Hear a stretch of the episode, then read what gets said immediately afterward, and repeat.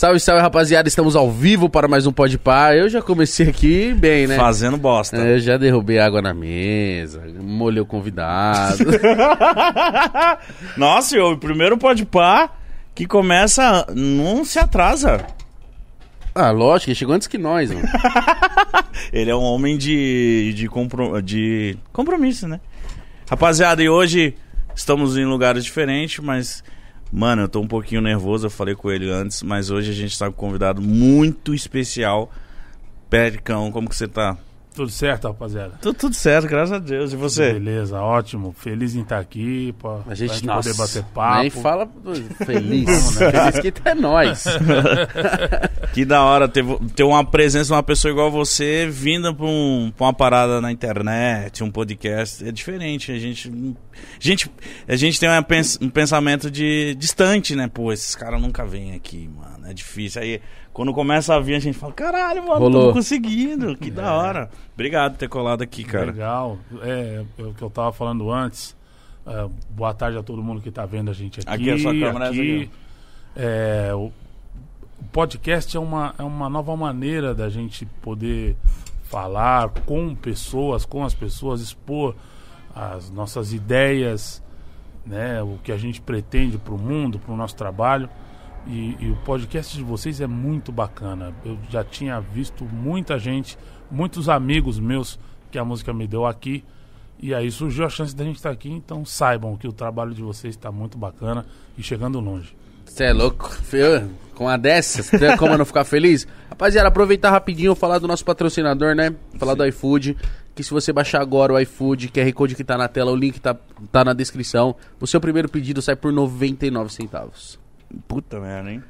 99 centavos você vai almoçar legal É, agora. hoje dá pra você almoçar assistindo a gente aí, hein? Exatamente. Rapaziada, peça agora, baixe agora o iFood, porque o seu primeiro pedido, se você olhar certinho os restaurantes cadastrados, seu primeiro pedido sai por 99 centavos. Aproveita. Eu sei que vocês ficam esperando, pode para começar pra pedir um iFood, porque a gente solta o cupom pra vocês, solta as promoção. Então aproveita. Primeiro pedido por 99 centavos, certo, Mítico? Certíssimo. Eu tô Link na descrição ou o QR Code é aqui, ó, na tela. Aqui, né? Exatamente. Bem aqui assim, ó. Aqui, ó. Vai lá, caralho. para, para de ser burro, porra. Clica aí pra você 99 centavos. Tá? Periclão, como que a gente chegou até você, cara? Fiquei feliz de você ter vindo assim, É, ter topado, Pô, de verdade. Foi. Eu, eu, a- primeiro que eu, eu assisto vocês, sigo pela internet, vejo muitos amigos meus que vieram aqui. Então, como eu sigo eles, vejo que eles vieram aqui, falei, puxa, uma hora vai dar certo. Hoje deu e nós estamos aqui.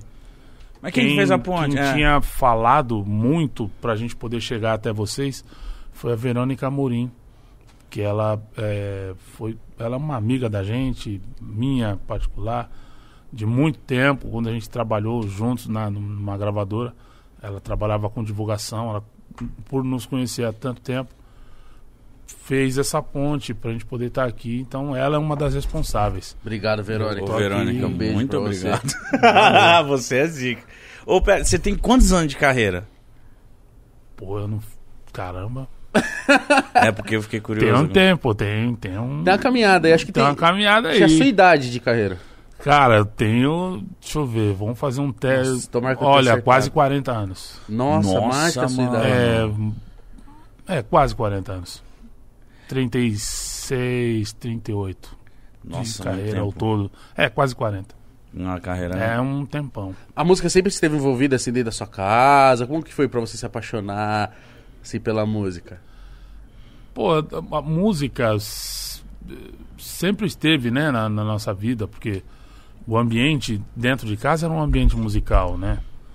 Eu costumo dizer que a, a música ajudou até a educar a gente, é, além do esporte. Eu fui, fiz esporte durante bastante tempo, joguei vôlei, mas a música dentro de casa ajudou a gente é, na formação, né? Eu ouvia, meu avô era músico, é, mas eu nunca vi ele tocando, mas ele era músico, clarinetista. Caramba, Minha mãe é canta, difícil. é difícil a pampa de tocar. Clarinete, qual que é o clarinete?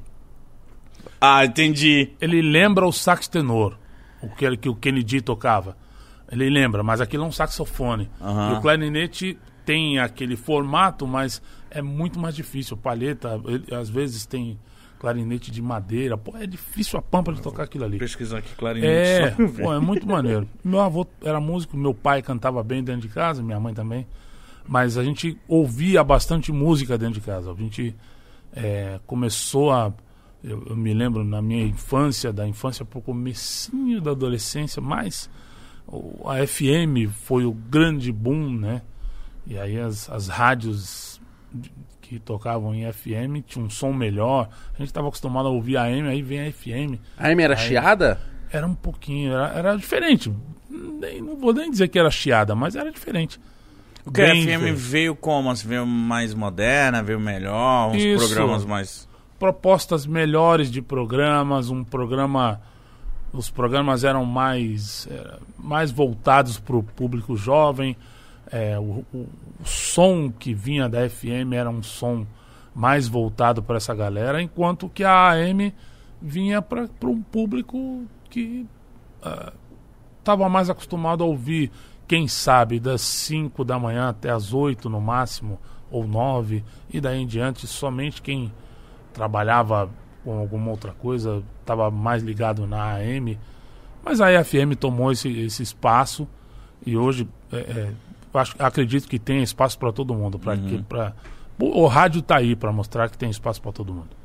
Mas, tipo, o que que tocava quando a FM chegou? O que que, que que tava tocando na época? Qual era o estilo que tava dominando, vamos dizer assim? É, quando a, a FM surgiu, também surgiu a música norte-americana. A música do mundo surgiu mais pra gente poder curtir. E aí vieram todos os movimentos, é, roupas diferentes, é, estilos, né? Cultura. Conjun- cultura, moda. A FM trouxe tudo isso porque eram os anos 80, né? Então, a- eu creio que a FM trouxe muito disso. Um novo mundo, né? uma nova maneira de ver o mundo, né? E você tentou ser jogador de vôlei profissional? Foi, eu fui, eu tentei até onde o joelho deu. Nossa, é um arregaço, né, cara? É, mas eu não, bicho, eu sou felizão, cara. Eu não, não, não, não sou aqueles caras recalcados. Ah, não, pô. Não, eu fui muito bem. Eu tenho amigos hoje dentro do voleibol que há muito tempo não vejo. Hoje eu tenho um, participo de um, de um grupo legal, de uma rapaziada bacana que jogou comigo. E a gente se fala, né? Hoje em dia não dá mais pra você ir, devido a esse período de pandemia, não dá pra se visitar. Mas eu tenho grandes amigos e o voleibol me ensinou muita coisa, né? O esporte ensinou muita coisa, né? Foi, é um instrumento de educação. Sim, concordo com da você. hora, Você jogou né? até que idade o vôlei? Ah, joguei até os 19. E você conciliava o vôlei com a música já nesse meio tempo? Ah, pô, esses dias eu tava falando com meu amigo que eu tocava já na noite, né? E às vezes eu chegava em casa às 5 da manhã, o jogo era às 9. Eles iam bater na minha porta. Eu, Pô, eu acordava cheio de sono, mas eu ia. Fui, então, até onde você tem saúde um- o suficiente, você vai tentando conciliar. Mas tem uma hora na vida que você tem que decidir. E aí eu, eu via que, que não dava pra eu estar na noite, levantar cedo. Então algumas coisas eu tive que falar, olha, isso dá, isso não dá. E aí eu acabei deixando o vôlei para poder arrumar um outro emprego para ajudar na- no orçamento da casa e, e foi assim que eu fiz. Mas no tipo. Você desde moleque você cantava? Ou você era. tinha instrumentos? Como que era. Como você começou? É, pô, eu- engraçado, eu nunca tive instrumento. Quando eu comecei não tinha. Não Ca- tinha. Violão, Nem por violão, exemplo. é. Nem violão eu tinha. Caramba, que Nada, curioso. nada. A gente aprendeu a tocar nos instrumentos dos outros. Uma coisa que me ajudou, ajudou eu e meu irmão, principalmente o Breno, foi fazer parte de uma comunidade de jovens. A gente in- ingressou na igreja, né, num, num movimento carismático que foi importantíssimo para nós, inclusive, né? A gente fazer parte desse movimento na, na, na igreja ajudou a gente a ter um contato maior com a música, né? E aí a gente tocava violão, aprendia no violão dos outros. Cavaquinho eu aprendi no, no, num um vizinho que eu tinha, que emprestava o cavaquinho pra E gente. você já tinha facilidade em aprender? É, a gente foi meio autodidata, tanto eu quanto meu irmão. A gente ouvia bastante, e por ouvir bastante, a gente foi prestando mais ou menos atenção como se fazia com o violão. E a gente foi, foi aprendendo muito de uma maneira autodidata. Depois que a gente foi comprar revistinha na. na, na pô, eu te lembro que tinha um monte de revistinha que a gente aprendia as músicas e tal. Tinha cifras lá. Né, as cifras e tudo. Pô, tinha umas músicas bem encrencadinhas que a gente tocava. Nossa, Eu eu aprendi- pra aprender é. a tocar. Ah. Porque hoje tem o, o quanto de videoaula que você acha no YouTube. Ah, hoje tem um bocado. É mais fácil. Mas é, ao mesmo tempo que é mais fácil, você não sabe qual delas é, é legal pra você. Tá. Até você achar uma, né? Um método. Então, hoje em dia tem um bocado de gente ensinando tudo na internet. É, é legal. Um bom uso que se faz da internet, bom, tá. Haja visto vocês. O bom uso que se faz da internet tá aqui. A maior prova é isso aí. Mas quando. Quando você começou a, a viver da música e você falou, porra, eu sou bom aqui, mano. Ou querer viver né, É, da música. é, Quando querer você, dec- viver da você decidiu, tipo assim, pô, é isso que eu quero. Isso deve dar Porque eu medo. acho- porque eu É. acho que é. Acho que deve ser uma decisão difícil, cara. Porque. A responsa, Se né? você não tá numa, sei lá, você não tá dentro de casa aqui, sei lá, seu pai é cantor e ele já, tipo, vai lá, filho, vai lá. Mas às vezes, tipo, precisa ajudar dentro de casa. A música às vezes não te dá um retorno rápido, né? É, tem, tem muito disso. Cara, teve uma, uma época, eu acho que o ano de 93 foi muito decisivo pra minha vida. Por quê? Foi o ano que nasceu meu filho, meu filho mais velho. E eu trabalhava nessa época, pô, eu fui sapateiro. Primeiro eu fui sapateiro, depois eu fui metalúrgico, eu fui barbeiro, cabeleireiro durante um tempo, fui inspetor de alunos Caramba, Pedro. Caralho. né? Durante uns bons quatro anos, eu trabalhei em duas escolas. Nossa, ser inspetor de aluno deve Inspetor ser... é, inspetor é aquele que é o quê? Leva que... pra diretoria. Isso. Então você era o chato da Ah, escola. Eu tinha que ser o chato. né? Em muitos momentos eu tinha que ser o cara chatão, que, né? É, mas ao mesmo tempo eu fiz bastante amigos, cara. Eu, eu tenho essa lembrança boa. Há pouquíssimo tempo, alguns anos, eu fiz uma. Eu fiz uma. uma eu tenho um canal também no YouTube. E numa um- uma das matérias foi levar é, uma galera que estudou na escola onde eu trabalhei e vê-los formados hoje em dia, Pô, legal. sentar, E você lembra do pessoal? eles, lembro. Isso é muito hora. Pô, sentei, bati papo, encontro vários deles. Tem algumas meninas que hoje fazem parte do, do fã-clube da gente. E a gente se encontra nos shows. Então, eu vejo que essa galera dessa escola, das escolas onde eu trabalhei, muitos eu encontro na rua ainda, porque eu moro, eu moro em Santo André e, e faço ainda muitas coisas que eu Onde você sempre fiz. A escola onde você trabalhou era no ABC também? Era no ABC. Uma era no ABC, lá muito próximo. Eu até estudei nessa escola também. Chama Padre Aristides Greve. É uma escola estadual, de primeiro e segundo grau.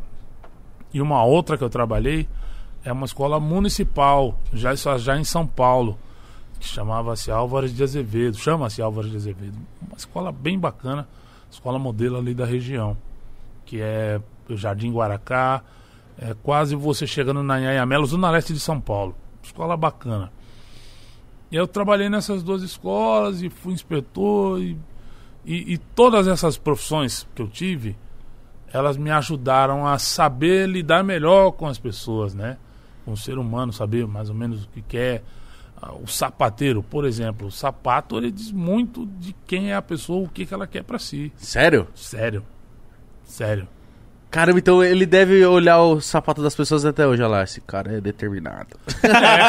Esse é enjoado. Esse é enjoado. Esse tá querendo dizer uma coisa que ele não é. O que, que eu quero dizer?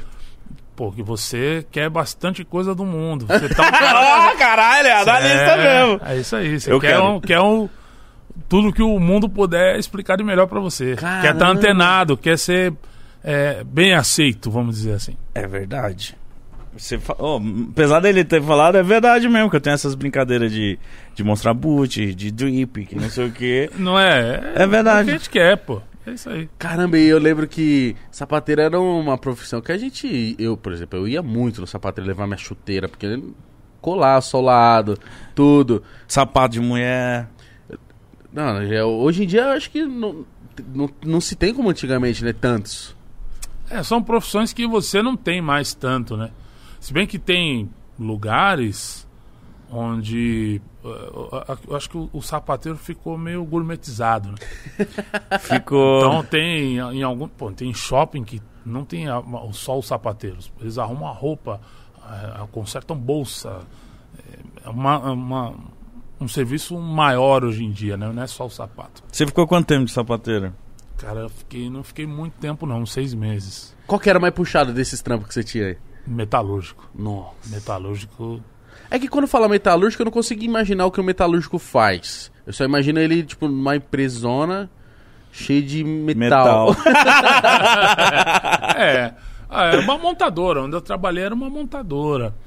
Então, é, você.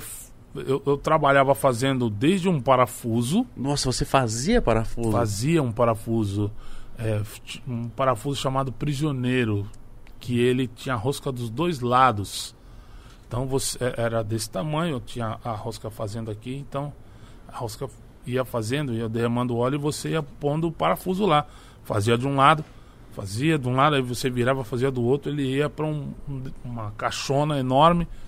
Um outro cara pegava a caixa quando tinha mais ou menos 6 mil, já levava para outro canto, lavava. Caramba. E, e era assim, né? Oito horas trampava que você não, não via. Metalúrgico, eu imagino eu, né, que é um trampo que também você, você não tomar cuidado, você pode se machucar feio, né? Feio, muito feio. Eu me lembro que, mesmo depois de, de todos os cuidados, né? Toda empresa hoje tem um setor que, que é Só cuida que disso. só né? cuida disso, né? De prevenção de acidentes, a CIPA. E eu me lembro muito que pô, os caras pegavam muito no pé da empresa, porque, legal, você produzir, mas ao mesmo tempo você tem que tomar cuidado com você mesmo, né? Você é um patrimônio da empresa. E eu tinha muito medo, mas muito medo. Mas, graças a Deus, tá tudo Tá beleza. tudo certo. Tudo certo. Eu tenho parentes que trabalham em montadoras e estão bem também. Meu tio também trabalhou a vida inteira em montadora, mas ele não, ele era o cara responsável por medição, Tá. né? As peças têm que estar na medida exata para caber no lugar, não pode estar fora. Então tem que ter um cara controle Só de qualidade. Controle de qualidade, é importante ter isso, né? Uma grande empresa tem que ter. E nesse meio tempo que você trabalhando nesses outros trabalhos, tudo conciliando com a música, né? Tudo conciliando com a música. Meu Deus, sua vida era muito É, corrida, Era, cara. era mano. muito loucura. E eu adorava, né? Eu adorava. eu adorava. Ah, eu adorava, era uma loucura. Mas, como eu ia dizendo, em 93, quando meu filho nasceu, e aí eu trabalhava na- nessa, nessa escola já na, na Zona Leste, e eu comecei a faltar. Pô, não tava dando. Eu comecei a faltar e aí eu falei, pô, isso não é justo com quem me pôs aqui, quem me ajudou a estar aqui. E Eu tenho uma, uma total gratidão por, pelas pessoas que me ajudaram a estar nessas escolas, nesses empregos. E nesse emprego em especial, quem me ajudou muito foi um professor de matemática que eu tive. Que ele viu essa vaga, ele falou, olha, tem uma vaga assim, assim, eu acharia uma boa você ir lá. Eu fui, entrei, deu tudo certo. Trabalhei durante três, quatro anos nessa escola, foi muito Tempão, hein? pra- muito prazeroso pra mim. Eu ralei um bocado, mas eu, eu saí bem. Tanto é que eu tenho amigos. Eu pude voltar na escola depois Imagina a disso. cabeça do- dos moleques, mano. Falar, mano, olha o Périx. Tipo, quando viu você explodindo, sucesso. É. Ele era Ele, era, preto é, ele cuidava de nós aqui, caralho. Que da Era hora muito isso. louco, muito louco. E eu encontro muitos deles e eles falam exatamente isso. Né? Pô, você, você era inspetor, boa, mano. Agora você tá a pampa, né, tio? Ô, sou mesmo. Você estourou. É, estourou. Hoje você tá foda. Mas aí, tipo, o que você tava contando, aí você parou, você Teu filho nasceu, É, aí, pô, meu filho nasceu, eu falei, cara, responsa dobrou. responsa triplicou na realidade, né? Porque até então, pô, eu não, não, não é que eu não ligava muito, mas você não tem maiores responsabilidades enquanto você é solteiro. Sim. Com um filho, a coisa muda. É o que eu falei outro dia para um parceiro. Eu falei, bicho, quando meu filho nasceu, a minha vida até ali tinha a- importância devida. Dali para frente, a vida dele tem a importância. Eu tenho que ser o provedor desse cara, eu tenho que ser o melhor que esse cara tem. Cara, Ele, eu tenho que ser isso, né? E a responsabilidade, às vezes, não sei se é isso, mas é um pensamento, às vezes, de filho mais velho. Pode ser que seja. E eu tinha isso, eu sou o filho mais velho de quatro irmãos. E quando meu pai faltou, que ele faleceu, né, eu falei, pô, é eu que vou segurar esse rojão, vambora, cara. Eu pegando com a minha mãe, a gente, deu certo. Quando veio o filho, eu falei, é comigo mesmo, Hum. e vambora. Não Deu fugiu certo. da raia. Não, porque não, não seria justo, né? Não seria justo. Mas quando, quando ele nasceu, você, aí você focou só na música, como que foi? Ah, eu foquei só na música. E aí, eu- eu- ah, quando a gente fala só na música, é- é- dá a impressão de que o trabalho é um pouco menor, mas não é, né? Não, então, focar, tipo, é, porque eu o imagino. tempo 100%, todo ali, isso. né? 100%. Você tá voltado. Aí eu comecei a escrever mais, eu estudei mais. Eu estudei teoria musical, estudei piano, estudei mais violão. Que ano surgiu o Exalta Samba, Péricles? Em 86. Ah, então ah, nesse ano. Nossa. Então nesse ano o 86. Exalta Samba já tava despontando Já também. existia em 90. e- Mas tava começando. A gente gravou o primeiro disco em 92. Participamos de um festival grandioso em São Bernardo, do Chopapo, que eu tenho total gratidão. a- Inclusive o Augusto, que era o dono do Chopapo e teve a ideia de criar esse festival, faleceu há pouquíssimo tempo. E eu mando um beijo para ele, para a família toda Beijo, gente. né? Que, que vai morar para sempre no meu coração. Eu tenho reverência e gratidão a ele, porque ele abriu portas para muitos de nós poderem ser o que A a, gente é não hoje. esquece dessas pessoas nunca, né? Não, não dá para tem nem esquecer. como, pô, né? Seria, eh, sabe, seria injustíssimo da minha parte. Uma coisa que eu prezo muito é por justiça, retidão. São coisas que eu aprendi. E aí, pô, ele- existiu esse festival, a gente participou em 91 desse festival, que a gente chamava de. eh, eram coletâneas que tinham, né? Vários outros lugares fizeram festivais e aí foram surgindo grupos. E é nessa coletânea que a gente chamava de pau de sebo, surgiu a gente, o grupo Pé de Moleque, Catinguele, uma, uma galera. Nossa, mano. Muita gente, muita gente mesmo. E aí a gente foi, participou. Em 92 a gente gravou o primeiro disco, já com uma outra formação. Até 86, o Exalta Samba tinha uma formação. Em 89 mudou essa formação. E aí entrou eu, o Pinha já estava lá, o Marcelo, é, Tortinho, Marquinho, Brilhantina, Theo, pô, era uma galera, Bi, bom, um montão de gente. Aí em 89 entrou essa galera, 92 a gente gravou o primeiro disco chamado Eterno Amanhecer. 93 nasceu meu filho e em 94 a gente lançou o segundo disco. E aí a coisa começou a, a apertar, porque aí surgiram os programas de TV, é, a, a correria muito grande e a- gente batendo na porta lá da casa, hoje é a casa da minha mãe, né? Onde a gente nasceu, foi criado. Ô, fulano tá aí, ô, dá um autógrafo aí, tirar uma foto. Ah, já começou esse Aí já assédio. começou, já foi muito louco. A gente já não podia mais andar de ônibus e não tinha carro. É que Aí é faz? foda, aí Como é é que foda. faz? Táxi. Nossa, Durante tinha que gastar tempo. mais. Gastamos mais. Até que um dia a gente falou, bicho, não estamos gastando um dinheiro Grande, né? grande e desnecessário. Porém, tinha taxista que a gente tinha caderneta, né? Ah, você fazia fiada com o Fazia. taxista. Pô, mas era alvo fácil. Ele sabia onde a gente morava. Ele tá, ficava por Pô, ali. eu passava lá várias e várias vezes a gente pegou táxi sem nenhum na bolsa. nenhum, nenhum. Aí Falava, ô tiozinho, põe nada certo. É, e tá- no tá outro ligado. dia chegava lá, chegava junto. Ô, sabe uma dúvida que eu tenho? tipo, quando eu. Porra, nos anos 90, eu sou de 90, né? Eu vi um- uma galera, né? Todo mundo tocando, sambando, cantando. E eu falava, gente. É, como que eles dividem o cachê? Porque é muita gente. Isso deve ser uma parte complicada de ter uma banda, uma, É. uma galera. Complicada que eu falo assim, porra, é muita gente. É verdade. São, ó, por exemplo, em 94, quando começou, tinha quantas pessoas na, na banda? Ah, pô, era uma galera. A gente tinha, vai, o grupo eram seis, sete. Ainda a gente. Porque o que aconteceu? A gente saiu das rodas de samba e aí fomos pro palco. Nessa ida pro palco, a roda de samba já, já exige de você, pô, sete caras tocando. Se você tá numa roda de samba, beleza. Quando você vai já para um palco, eh, exige um aparato maior. Então você tem que ter uma mesa de som melhor, um microfone melhor. Aí você já. A, a Retorno, sua batu, tudo. o retorno, a batucada já tá legal, tá beleza, mas você tem que levar um baixista pro seu som melhorar. Aí já um Nossa. tecladista, um batera. E no intuito, quem quer crescer pensa assim. Uhum. E assim que a gente fez. Então, você vai ver, na hora de dividir. É, e Eu imaginava. isso que Pô, você mas falou, é que tá. Você não pode ter medo de investir, né? A gente não teve. Não, não pode ter. Se você tem receio de investir aqui- igual aqui pra montar aqui, a gente fez um dinheiro, aí na hora que a gente cotou tudo que ia precisar pra fazer o nosso estúdio, eu falei, Mítico, todo o dinheiro que nós tem é o que a gente vai gastar. Ele olhou e falou assim, então vambora, ainda bem que a gente tem.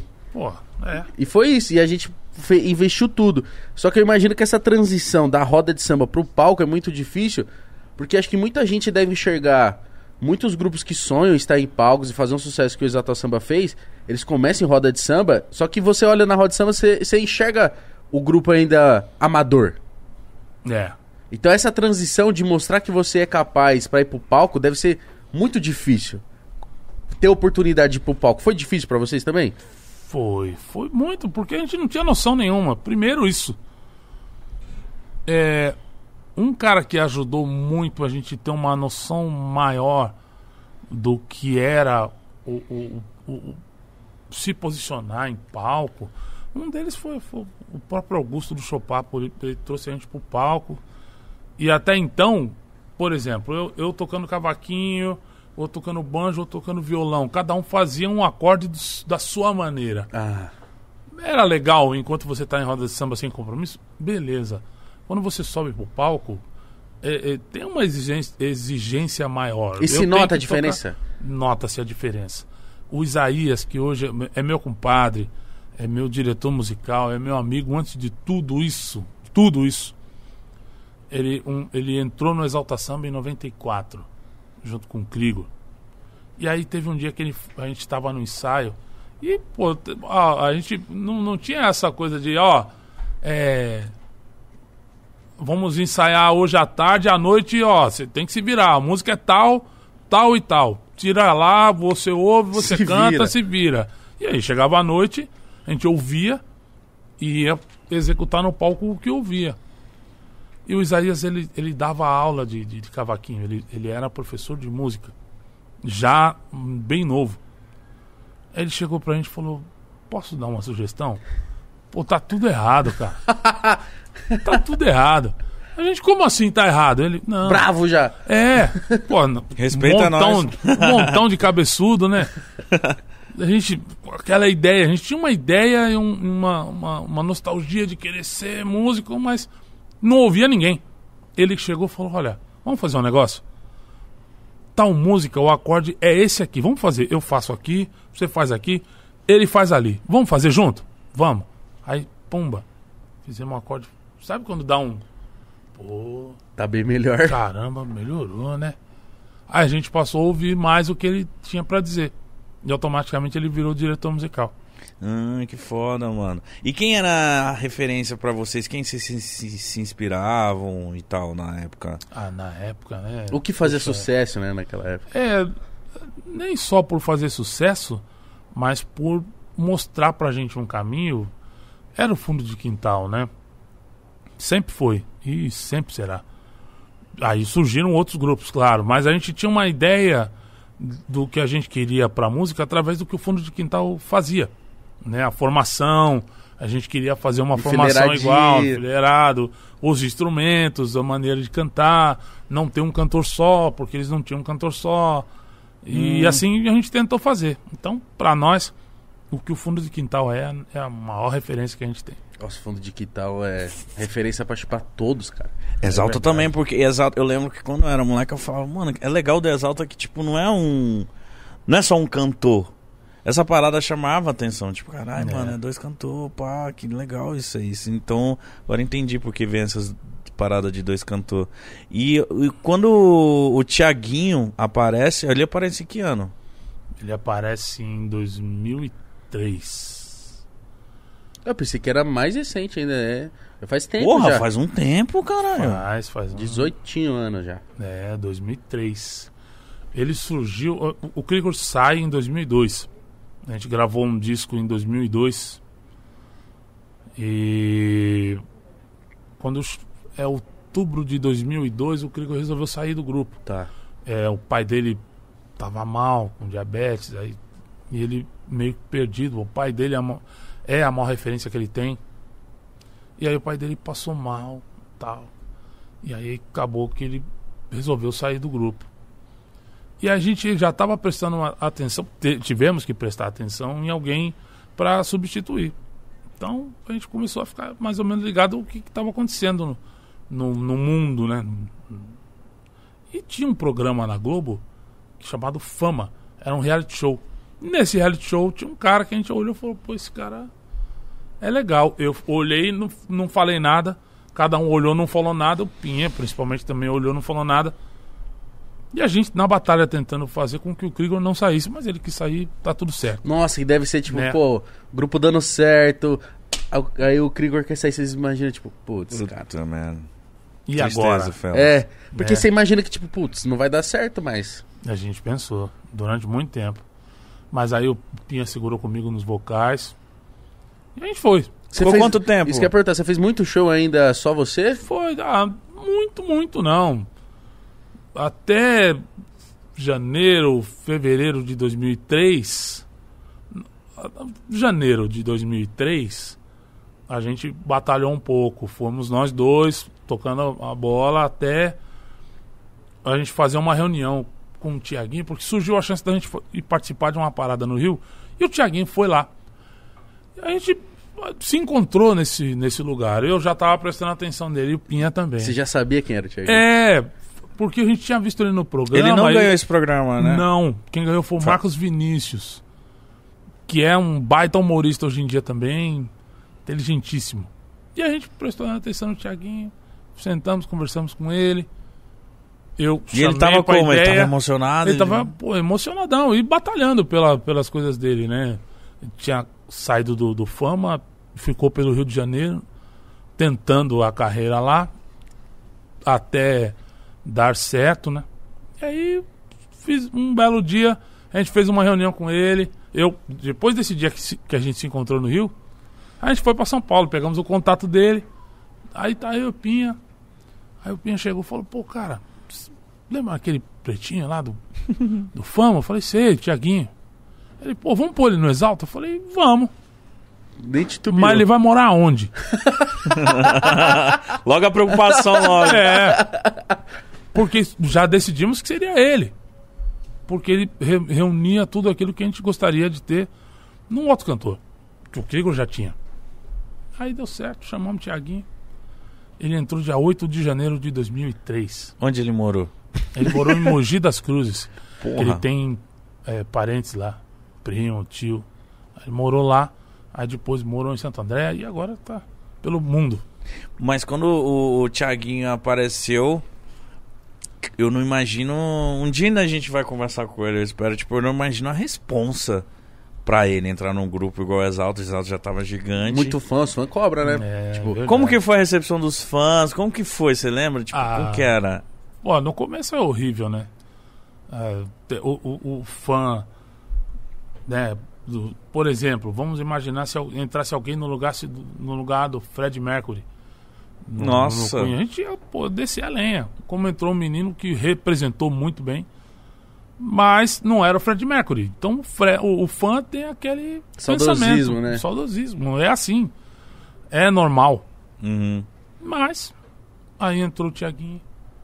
As rádios não queriam tocar ele a princípio. No primeiro disco ele gravou acho que duas ou três músicas, eu gravei quase todos os vocais, de 14. De 14 eu cantei 11 músicas. E ele cantou três. Mas as três que ele tocou, uma deles, uma das músicas era Estrela, Ah, que é um dos Sucesso. maiores sucessos dele. E aí eu falei, não, ele vai gravar. Eu- o povo queria que ele cantasse uma só. Eu falei, não, ele vai cantar umas três. A gente lutou e batalhou por ele, para ele. ah, demos o respaldo para ele, né? E aí, Virou, o resto é história. virou o que virou. Virou o é que virou. louco. Mas o, você lá, em 93, que começou a... Pô, é música, focar 100% e tal. Você lembra de. O que, que foi essa. Alguma música, algum show que foi essa viradinha de chave que você falou assim. Pô, agora acho que ainda vai conseguir Arregaçar. seguir a vida disso. Porque sempre tem uma viradinha de chave. Você, é uma música que acerta, uma composição, é algo, cara. É, tem, tem. A música 24 Horas de Amor foi, foi um divisor de águas pra gente. Porque até então a gente tocava em São Paulo. No estado de São Paulo. No estado de São Paulo é pretensão. A gente não ia até Campinas. velho. Tocava só aqui capital. Tocava ali, capital, e tava mais do que feliz da vida. Não tinha muitas rádios que tocavam samba. Não era muito normal ter é, rádios tocando samba, principalmente. Não tinham programas de samba. O- o- na nossa época, O samba também O era samba- marginalizado? era de uma certa forma marginalizado. Ah, não, samba não, não, tocar isso aqui não. Acho que boa parte das músicas, é, até atingir um, um certo patamar, sofreram um bocado. O samba sofreu, o, o sertanejo sofreu, o funk, meu Deus do céu. Eu Pô, mas eu não, eu não imagino um samba, cara, sofrendo alguma coisa assim. Porque o samba não é o samba, mano. É, mas teve época que as pessoas tinham vergonha de dizer que gostavam de samba. Olha, Entendeu? mano. Era mais importante falar que gostavam, sei lá, de algum MPB. artista renomado da MPB, porque isso era uma maneira de ser bem aceito. Entendeu? Do que propriamente dizer que gostava de samba. Caralho, que doideira. Eu não, É. eu não imagino, não imagino É. o preconceito que devia ter no, no Era samba. horrível, horrível. É o preconceito que o funk sofre, É, né? né? Que o piseiro sofre durante ou sofreu durante muito tempo, mas nem tanto tempo, né? Hoje em dia as coisas andam com, andam com mais rapidez e você tem o Barões da Pisadinha tocando entre as 50 maiores do mundo Faz tempo. faz um tempo, né? Então, é, sofre-se um preconceito, é normal as pessoas terem medo daquilo que não conhecem, e o preconceito é puramente isso, mas quando se mostra a que veio, o resultado é esse que a gente tem, do samba, do forró, da música sertaneja, do forró universitário e por aí vai. Mas nos anos 90 o samba pegou um auge ali, né? Foi, Tomou conta. foi, tomou Eu lembro conta. que, porra, vocês. Qual foi o primeiro programa que vocês foram assim que, tipo, você fala, caralho, tipo o programa do Gugu, Faustão lá. Esse domingo, vocês iam muito pra esses domingos, esses Nossa, programas? a gente ia muito. Tinha um programa aos sábados. Esqueci o nome do programa, mas eu lembro do apresentador. Era o Savério Zaccanini. É, esse programa do Savério, ele abriu portas, era na Record. Era à tarde, no Teatro Zácaro, se eu não me engano. Ele abriu portas pra gente poder se apresentar. Então, iam todos os grupos de samba nesse programa do Savério. Mas depois aí surgiu, conforme as gravadoras também foram vendo que o samba era um produto vendável, abriram portas pra gente poder chegar também. E aí, nos anos 90, veio aquela leva de tantos grupos de samba dominando as paradas de dia e de noite. Ó, eu, eu- eu vi um programa, se eu não me engano, era o Gugu que apresentava, mas ainda não era o Domingo Legal. Era um sábado. Eu sábado. não lembro, era uma coisa. Era, era meio noturno esse. Parecia ser de noite. Tinha umas minas numa taça. Aonde? Numa taça, assim, tipo. Putz, eu não vou lembrar, só eu vi isso aí faz. e Qual que é esse YouTube. programa aí, mano? Eu vi isso no YouTube, cara. Ah, tinha o Viva a Noite. Viva a Noite, Eu- porra. Será que era esse que eu, Acho que é o Viva a Noite. eu vi o Exaltação, eu vi vocês lá de camiseta de seda colorida. Isso. é isso aí. Eu Era o Viva a eu Noite. vi, eu falei, caramba, cara. Era sabadão à noite e era tipo, Era. mano. Era o programa que todo mundo parava pra ver, porque o que tocava na rádio, né, tocava ali no Viva a Noite. É, nos anos 70, 80, tinha o Globo de Ouro na, na, na Rede Globo. E era esse programa, acho que era de sexta-feira à noite, que tinha o, o, que, o que era sucesso tocava no, no Globo de Ouro. E depois passou a tocar no- também em programas como o Chacrinha, como o Bolinha na, na, na, na Bandeirantes. Aí veio o Gugu nessa, é- nessa leva apresentar os grupos de samba. A gente tocou lá bastante até conseguir chegar no Faustão. O Faustão era o auge. né? Da- Chegou no é, domingo Você lembra na da, Globo, da, da, da primeira vez que vocês foram pro Faustão? Pô, faz um tempão, eu não consigo lembrar, mas eu lembro que foi, foi pânico pra nós, porque, pô, era o Faustão, Faustão, né, né? cara? Filho da dona. Eita, peraí, chega aí, velho. Essa fera aí. Igualzinho essa imitação. Se fechar o olho. Caramba. Pô, porque eu imagino pra uma banda, ou pra um grupo, ou pra qualquer artista, é, ainda mais naquela época, no Domingão, era o Brasil inteiro assistindo. E com certeza, depois que você ia num programa desse, a agenda de show. Bombava. Era um barato.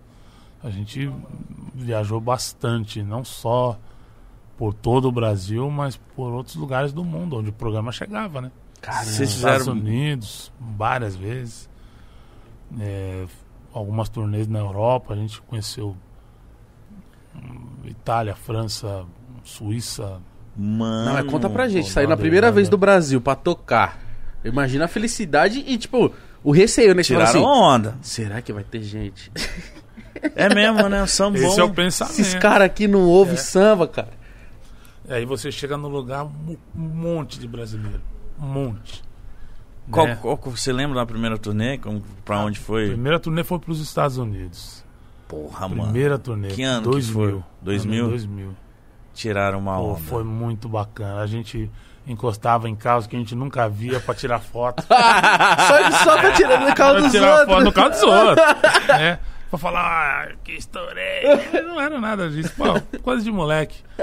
Cansamos de fazer isso e foi maravilhoso. Eu tenho fotos disso até hoje. Tá lá em casa, em algum lugar. E o dólar era baixo também, né? E o dólar era baixo. Era o quê? Um e pouco? que Dois? era Era um, 80. era um, um e pouco.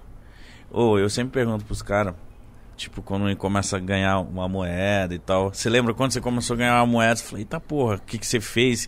Que você comprou um carro? O que, que, que você fez quando você, você viu que sua vida começou a melhorar? Aquele primeiro, né? É, quando você falou. Primeiro, "Caralho", é, primeiro dinheiro bom, É. eu comprei um carro.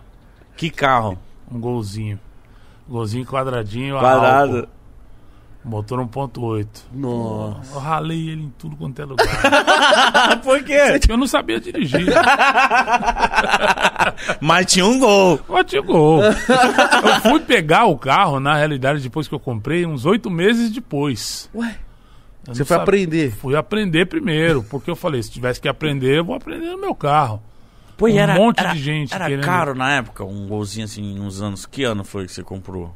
Pô, eu comprei ele, ele era 98, eu comprei em... Comprei esse usado, né? Seminovo. Comprei em 2000 e... Meu Deus do céu. Ele era... Não, ele era 94, eu comprei ele em 99. Não era tão usado. É, não era Era, tão mas era carro de empresa, né? Então por isso que ele era bem batidinho. E eu Mas ralei tirou uma carro. onda. Tirei onda, tirei onda. Pô, foi um barato. Eu, eu- esse foi sempre o meu primeiro pensamento. Se eu tivesse que ter um carro, se eu tivesse que aprender a dirigir, tinha que ser no meu carro. Então eu primeiro tive o carro e foi ótimo pra mim, porque na, na, na era, na época do meu primeiro relacionamento, eh, meu filho já era nascido e aí ele estava já indo pra creche. Então a, a mãe dele pegava ônibus, que ela trabalhava na guarda municipal, e para não pagar, ela ia fardada, levava ele pra creche. Eu tava chegando às vezes do, dos shows E ela saindo. e ela saindo para trabalhar para levar ele. Eu falei, não, isso não tá muito certo. Primeiro dinheiro que eu peguei, comprei esse carrinho para ela Foda. poder ir dirigindo, ele levava, depois ia trampar de carro. E eu falei, ah, pode levar o carro, eu não sabia dirigir. Fica Então, aí. é, esse era o pensamento, já o pensamento do, do, do pai, né, do provedor da casa. Eu- a, a minha família tem que estar bem. Ele estando bem, tá Eu- tudo certo. A minha felicidade é consequência. É, isso É. que a gente pensa. E meu pai fala assim que meu pai, mano, já teve Kombi, um ninho.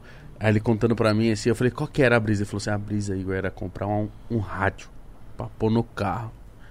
Porque não vinha. E era todo. E é tipo, ele falou, pra época era caro pôr um rádio no carro. Era. Ixi. Mano, meu pai fala que dinheiro. quando ele era solteiro, ele tinha um Fusca, ele, ele comprava o rádio e a tiração de. É, você tirava o rádio, ele falava que ia pros barzinhos, ele tirava o rádio, botava em cima da mesa do bar. E tipo, já pras minas ver que ele tinha Tem um rádio. rádio. É. Tá ligado? Quem tem um rádio tem um carro. É, entendeu? Entendeu? Falei, caralho. Qualquer- Meu Cara, pai. É, é esse o pensamento. Eu falei, pai, mas você saía com rádio. É, eu saía do Fucão, tirava o rádio, era um rádio foda, você fechava-se numa pastinha, colocava aqui assim. Mano, o esquema então era comprar só o rádio. É E ficar verdade. fingindo que tem carro. Pô, mas o gol quadrado, Ah, coisa bicho. mais linda. Eu acho da hora Eu sou apaixonado até velho. hoje. Eu tenho um Voyage quadrado, só que tá que eu ia reformar ele, mas pra mim gol e Voyage quadrado é É, meu. Quem tem, não tem. É. Nossa, aquele banco, aquela qual que é aquela roda que fica boa nele? Orbital? Nossa, coisa linda, coisa linda. Eu quero E ter uma saveira cheia de som. Quadradinha. Saveiro também é bom. Dois dedos do chão. É, aí, ó. Você brisa em carro? Eu acho mó barato, cara. Pô. Você teve muitos carros, Pericles? Não, não tive muitos carros, não. Porque eu acho que o, o- eu tendo o primeiro, eu tive o primeiro e eu nu- nunca pensava em ter um carro pra poder é, pra dar rolezinho e tirar onda. Eu tive um carro que eu fiz isso. Qual? Eu tive, um- quando eu troquei o Gol, pô, eu comprei um Golf GTI. velho. Ah, Puta esquece. merda. Um Golf GTI branco. Eu tinha medo do carro porque eu dava a primeira, ele cantava pneu, a segunda ele cantava pneu, a terceira. Caralho. Eu falava, bicho, esse carro tá mexido. Esse carro tá com bagulho. Eu tinha medo do carro. Mas era o carro que eu. Eu brisava, porque eu dava rolezinho, botava o banco pra, pra trás, ficava dirigindo aqui. Né, Aquele banco que você anda todo torto, é, dor nas todo costas. torto, dor nas costas, caramba, mas, pô, era pra. É coisa de moleque.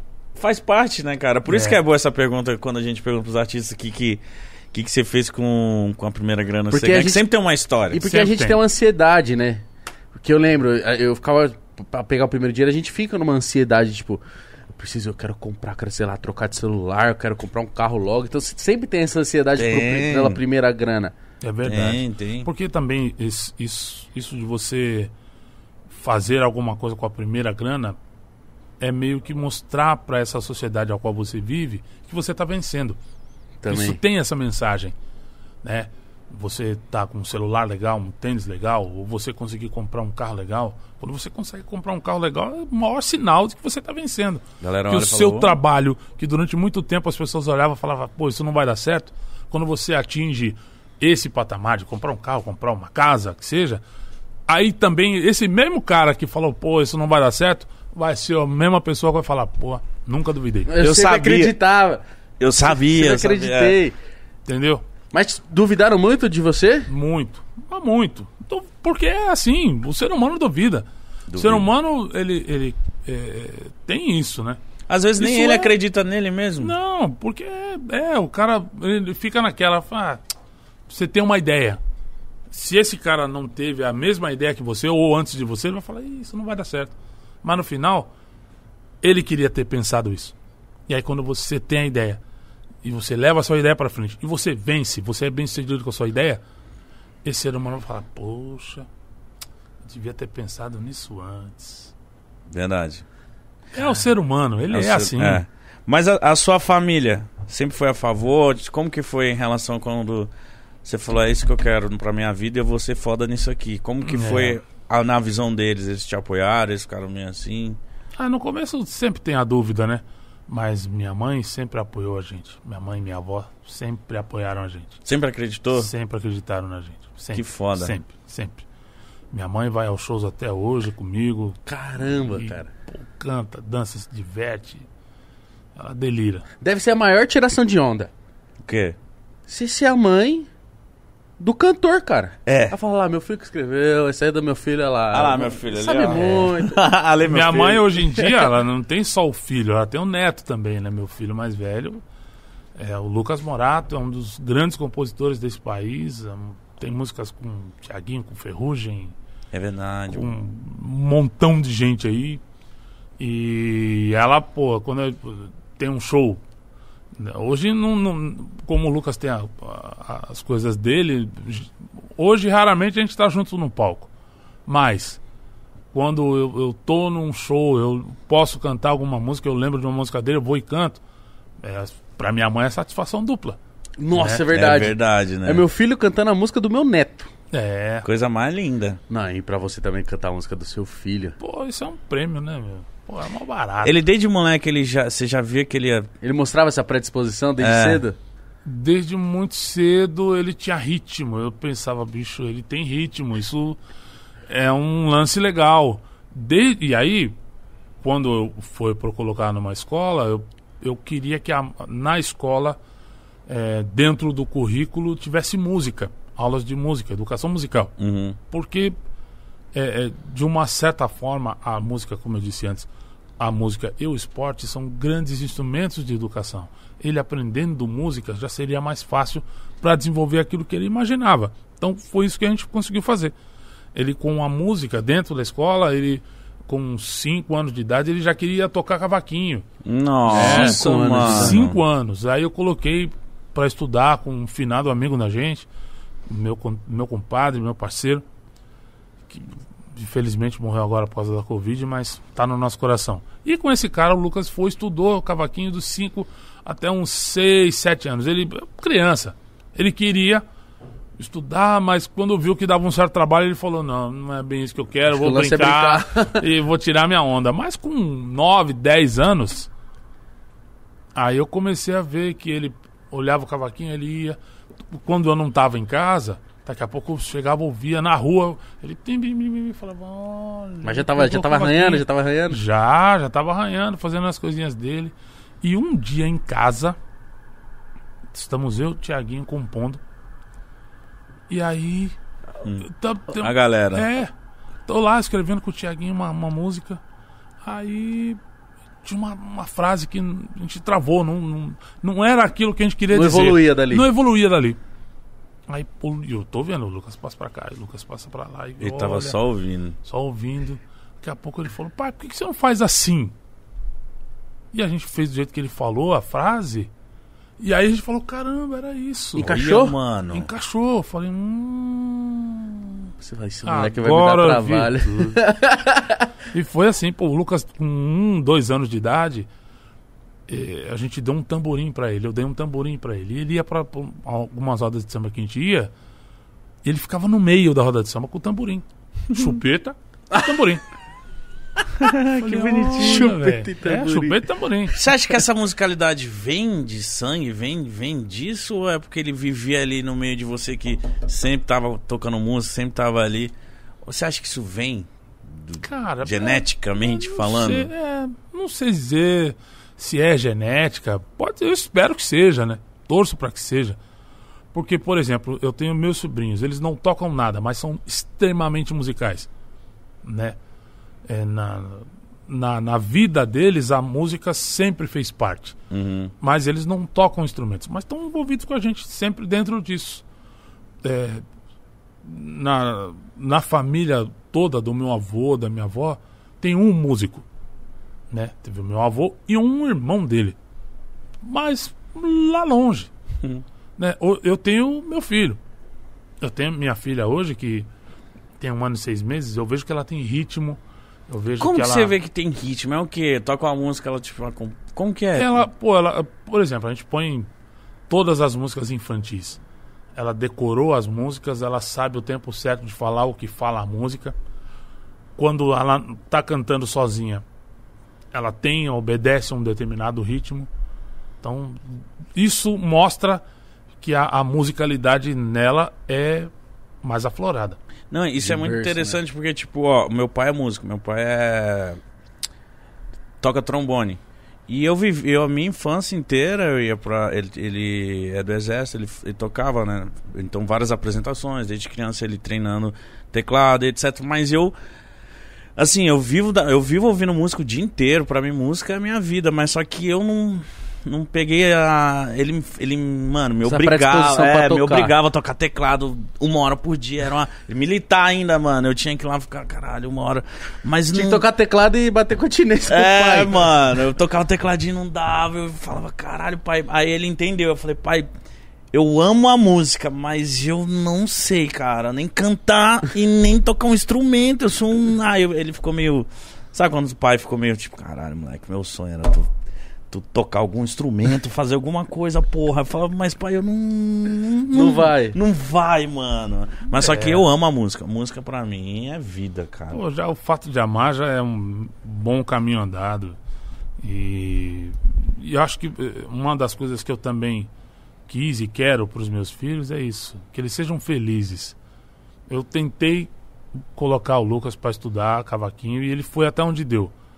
Quando não deu mais, eu falei, tá tudo certo. Beleza.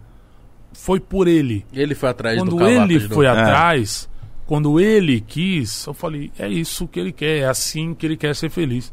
Então, tá tudo beleza. Foi, foi na TV que ele. Ou foi num show que ele canta uma música pra você e você se emociona? Cara, isso foi na TV, né? Pô, essa música chama Linda Voz.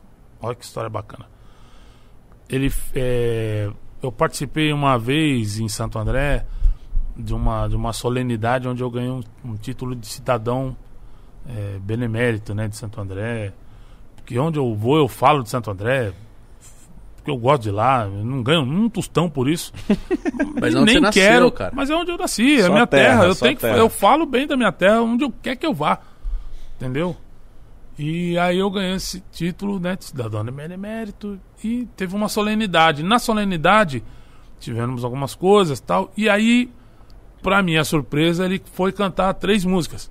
Cantou duas músicas minhas e uma terceira. Nessa terceira Aí ele pegou e falou: Pô, eu fiz uma música pro meu pai, eu vou cantar essa música. Nossa, pro meu você nem pai." esperava. Nossa, mano. Aí pega o pai desprevenido. Tinha uma galera. Caramba, tinha um montão de gente.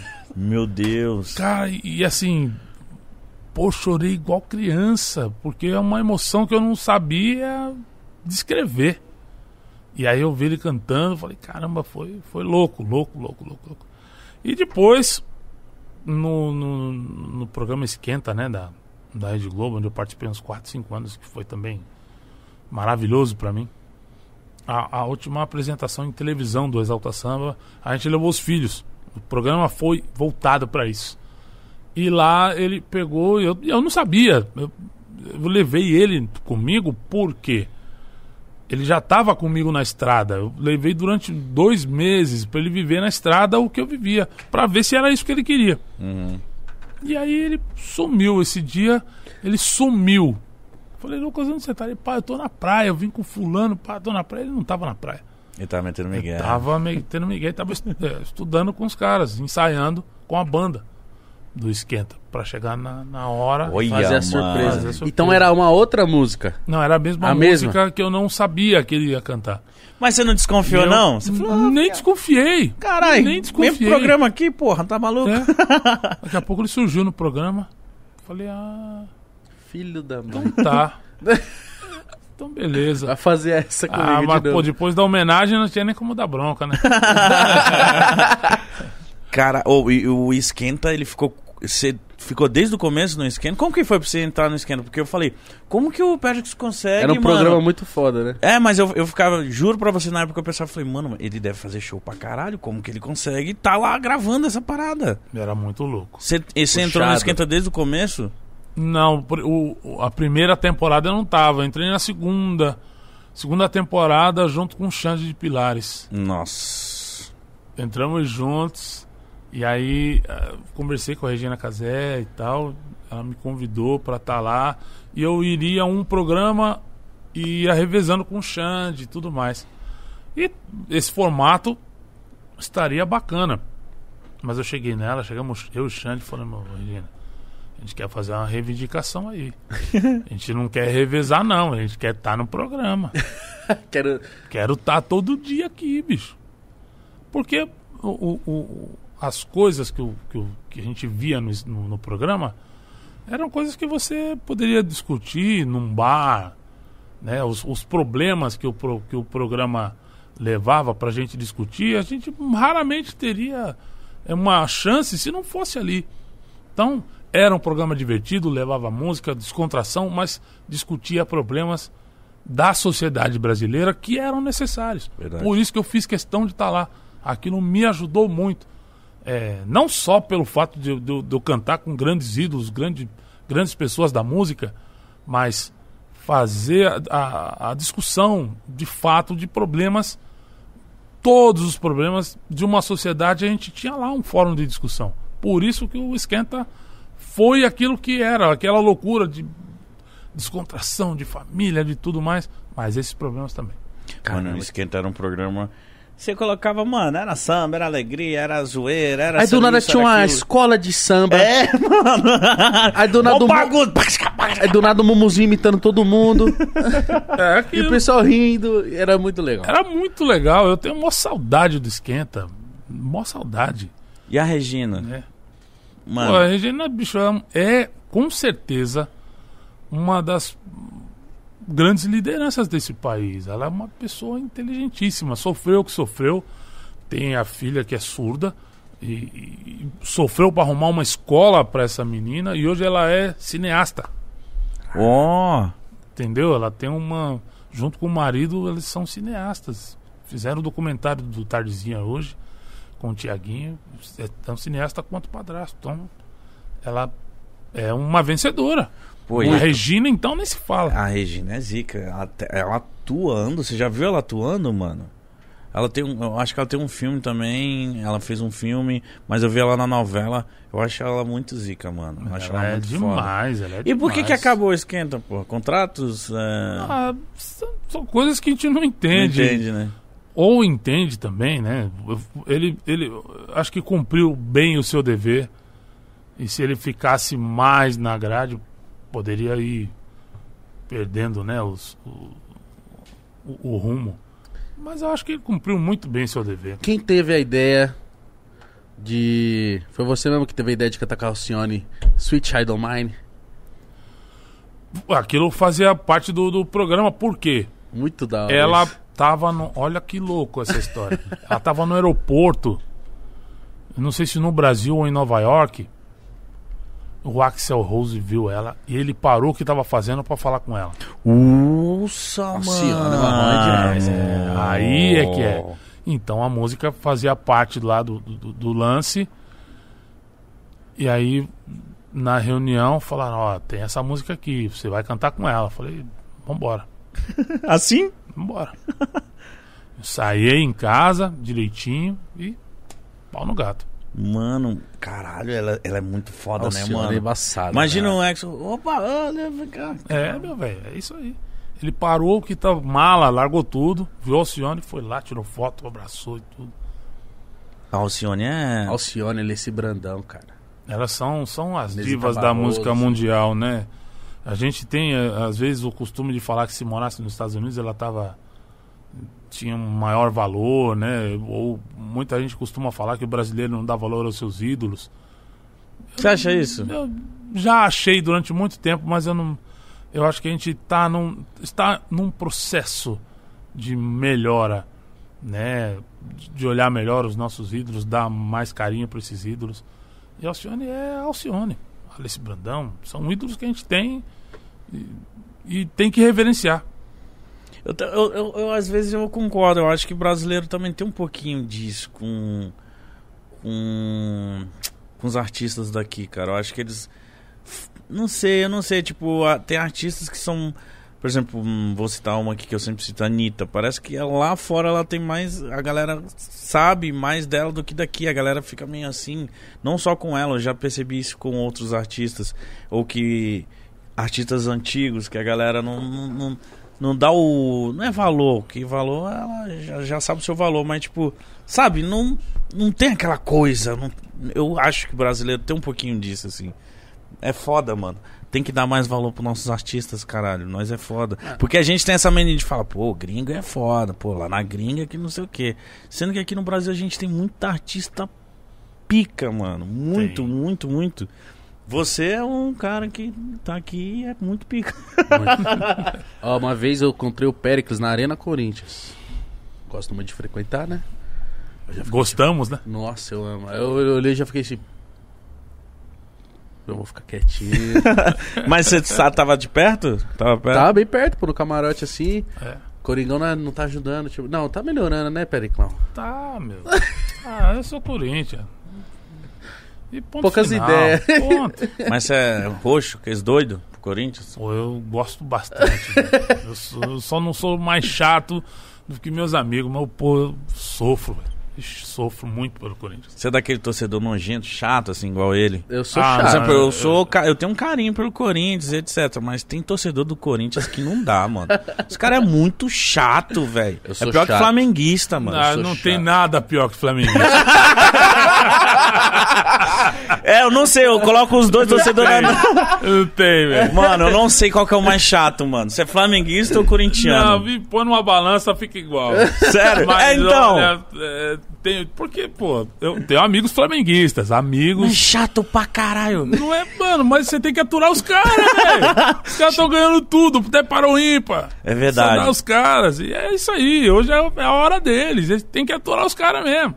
Quando Ó. é a vez do Corinthians, vai ter que aturar nós. Vai ter que aturar muito. Mas, É, mano, meu. continua sendo chato. Isso é o engraçado do Não, eu futebol. sou muito. Tem que Não ser é- chato pra encher o cara, saco mesmo. isso é a, a- a graça que o futebol tem é isso. Essa É. imparcialidade, é, né? velho? É Isso muito aí, engraçado. Isso é um barato. Não, às vezes o Corinthians tem. vai jogar, tava, sei lá, tá com um time muito ruim. Ah, vai jogar contra o Flamengo que tá voando. E aí, Igor, quanto que vai ser hoje? 3x0 Corinthians. sério, sério, muito sério. E não é. É, Às vezes não acontece. mas eu tô lá Mas é acreditando. aquela história, o não a gente já tem. Vamos embora. Ô, Pérez, um, um negócio legal de comentar é a sua aproximação agora com rap, com trap, porque você fez um. um- acho que você fez um feat com o Baco, né? Fiz. E você fez um feat agora recentemente com o Rariel e com o Def Delis também. Foi, mano. Por que esse. Porque eu acho muito foda. Porque os moleques, eu acho que gravando com você, eu, eu tava vendo os stories do Rariel e do Fidelis, eles estavam, tipo, nem acreditando, cara. É muito louco isso, né? Quem, mano? quem fez convite? Como, como? Rolou esse feat? Foi o Papatinho me chamou. Ah, ele também, né? Aí ele me, ele me, me- chamou e falou, ó, tem uma- um feat assim, assim, assim. Aí mandou a música. Falei, eu quero ouvir essa música, cara. Pô, quando ele mandou a música, eu falei, onde? Que dia e que hora?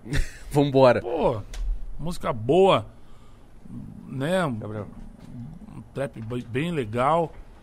E, e ainda citava uma, uma, uma música que eu cantei lá em 96 e falava do Pericão. Claro que eu tô, bicho. Você escuta as coisas novas? Como que é você, assim, tipo...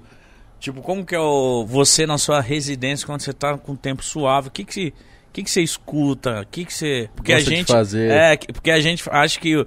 Eu não, né? Porque eu já conversei muito com, com artistas. Mas, tipo assim, o fã, ele acha que você é do samba, você só fica ouvindo samba, você só vive isso, você só fica escutando as músicas antigas. Como que é você, quando você tem o seu tempinho lá pra dar uma, uma brisada, uma relaxada? Ah, ultimamente eu só tô ouvindo Galinha Pintadinha.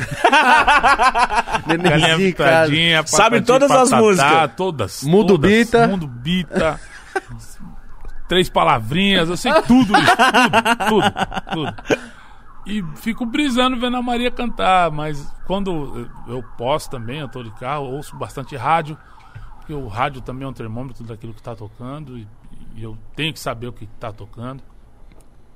Mas eu fico vas- vasculhando também na, na- na- em todas as plataformas para saber o que, que a galera tá tá, de pegando, ouvir, né? o que, que tá pegando. Não posso é, ficar ausente disso, não, porque eu, eu sinto como uma grande responsabilidade eu saber o que que tá tocando. Por isso que isso me aproximou do, do Papatinho, por exemplo, do Fábio Braza. É, Pô, Fábio Braz é muito Pô, ele bom, é muito mano. bom, velho. Pô, eu tive a honra de cantar com ele. E um feat bem legal. E aí isso me abre portas para eu cantar com um monte de gente boa. Que, que, que eu tenho que também ter uma, uma proximidade com, com, com eles, entendeu? Não, não, não tenho esse costume de cantar com gente que eu não conheço, Uhum. né? As participações que eu fiz, eu tenho que ter no mínimo um, um pouco de intimidade, de- né? De, de parceria. Pra poder não ficar fazer. quadrado, né? Essa, entendeu? É um critério, Sim. Você é bem eclético na na hora de ouvir música? Ouve tudo? tudo. Funkão? Tudo. Funkão pesadaço. proibidão. Ah, Tem caralho. que ser, cara. Tem Mano, que ser. é porque, tipo, a gente... É engraçado você falar de funkão pesadaço. É da hora. Você... Ouço, ouço, pô. Ouço, ouço tudo. Tem que tirar onda às vezes é também. música. Eu não penso em barreiras, né? Não, não vejo barreiras, eu vejo música. Música é música. Ponto. Seja de, qual- de quem for, pra quem for, pra que momento for. Música é música. É música, né? Tem muita gente que fala, não, eu só gosto de rock. Ah, eu só gosto disso. Fala, mano, para com isso. Para com isso. Escuta outras coisas, você vai ver um monte de coisa boa, Claro. mano. Tem dia que eu acordo, eu quero ouvir rock. Tem dia que eu acordo só no trap. Tem dia que eu acordo só na pisadinha, Eu mano. quero ouvir tudo. É. Tem dia que eu escuto tudo. Minha playlist é uma bagunça. É. É uma zona, é, sei Mas lá. não o é que legal isso. É. Porra, É demais. É. lá tocando. Mas eu acho que a pessoa que fala assim, eu só gosto disso, é porque ela. Não se permitiu ouvir outras Exato, coisas. ela não se É. permitiu, sabe? Tipo, senta, ouve, cara. Pelo amor de Deus, não é possível que faz sucesso e não é bom. Você já foi É. no show dele? Eu já também. Eu fui em dois, mas um que eu fui foi num. Carioca, aqui Carioca em São. Paulo. Coloca, é. Porra, tava lotado. Cheia, e bonito, mano. Pensa, aí eu, eu acho que eu tava com Hungria, mano. E aí eu fiquei num camarotezinho assim, eu falei, mano, eu nunca vi um show assim, sabe? Tipo, mu- muito bem organizado. Mano, casona. Ele chegou, puta, mano, a galera tá cantando todas. E olhando aquilo, eu falei, mano, que legal. Foi a mesma sensação quando eu fui no Belo, tá ligado? E eu fiquei Outro. tipo, porra, mano. Sobrevivente, sobrevivente.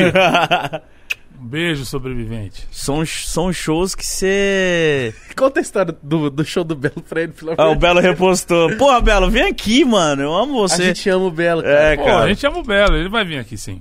Vai, vai. Deus, eu vou dar um papo nele, ele vai Dá um papo nele. Pelo amor de Deus, a gente ama ele. Aí o Belo, seguinte, eu ia sair com a mina. Só que, porra, eu, eu, eu não era tão eclético assim. Eu, eu queria ir pra um hip hop, eu queria ir pra um funkão. Aí ela falou assim, mano, vai ter show do Belo. Aí eu falei, porra, mano, o Belo. O Belo é da hora, mas é muito romântico, é muito triste. né? Não, porra, não quero, não quero essa vibe, eu quero um funkão, vamos beber cachaça e pá. Aí ela falou, não, você não. Porra, é o Belo. Você não cara. sabe o que diz. É, cala a boca, vamos lá no Belo. Eu falei, puta, mas como eu queria ficar muito com essa mulher, eu falei assim, mano, tá, por você, vamos no show do Belo. Vai, porra, Belo, caralho, eu queria numa baladona. Mano, passou três músicas, eu tava chorando. Querendo pegar no Belo. Belo, pelo amor de Deus, você é lindo!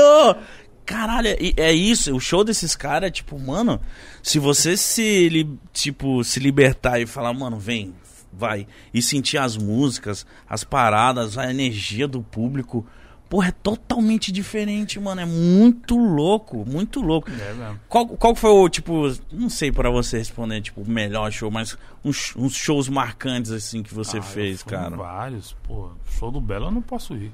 Eu dou vexame. Sério? Do vexame! Vai chorar. Ai, tudo. Do vexame! É, não, tem show que, pô, não posso. Eu vi um show uma vez do Chitãozinho Chororó e eu falei pra eles. Falei, olha, eu vi até essa música, depois eu fui embora. Porque era só pedrada. Show do Raça Negra. Não dá Nossa, pra ir, raça velho. negra! Não dá pra ir. Se você for e falar, não, eu- porque tem muita gente que fica nessa mesmo, né? De não, É. porque não, não sei o quê. Duvido, na segunda música o cara tá lá no palco Tá. Tá. e o segurança tá dando um gogó nele e jogando ele pra baixo. Porque é isso.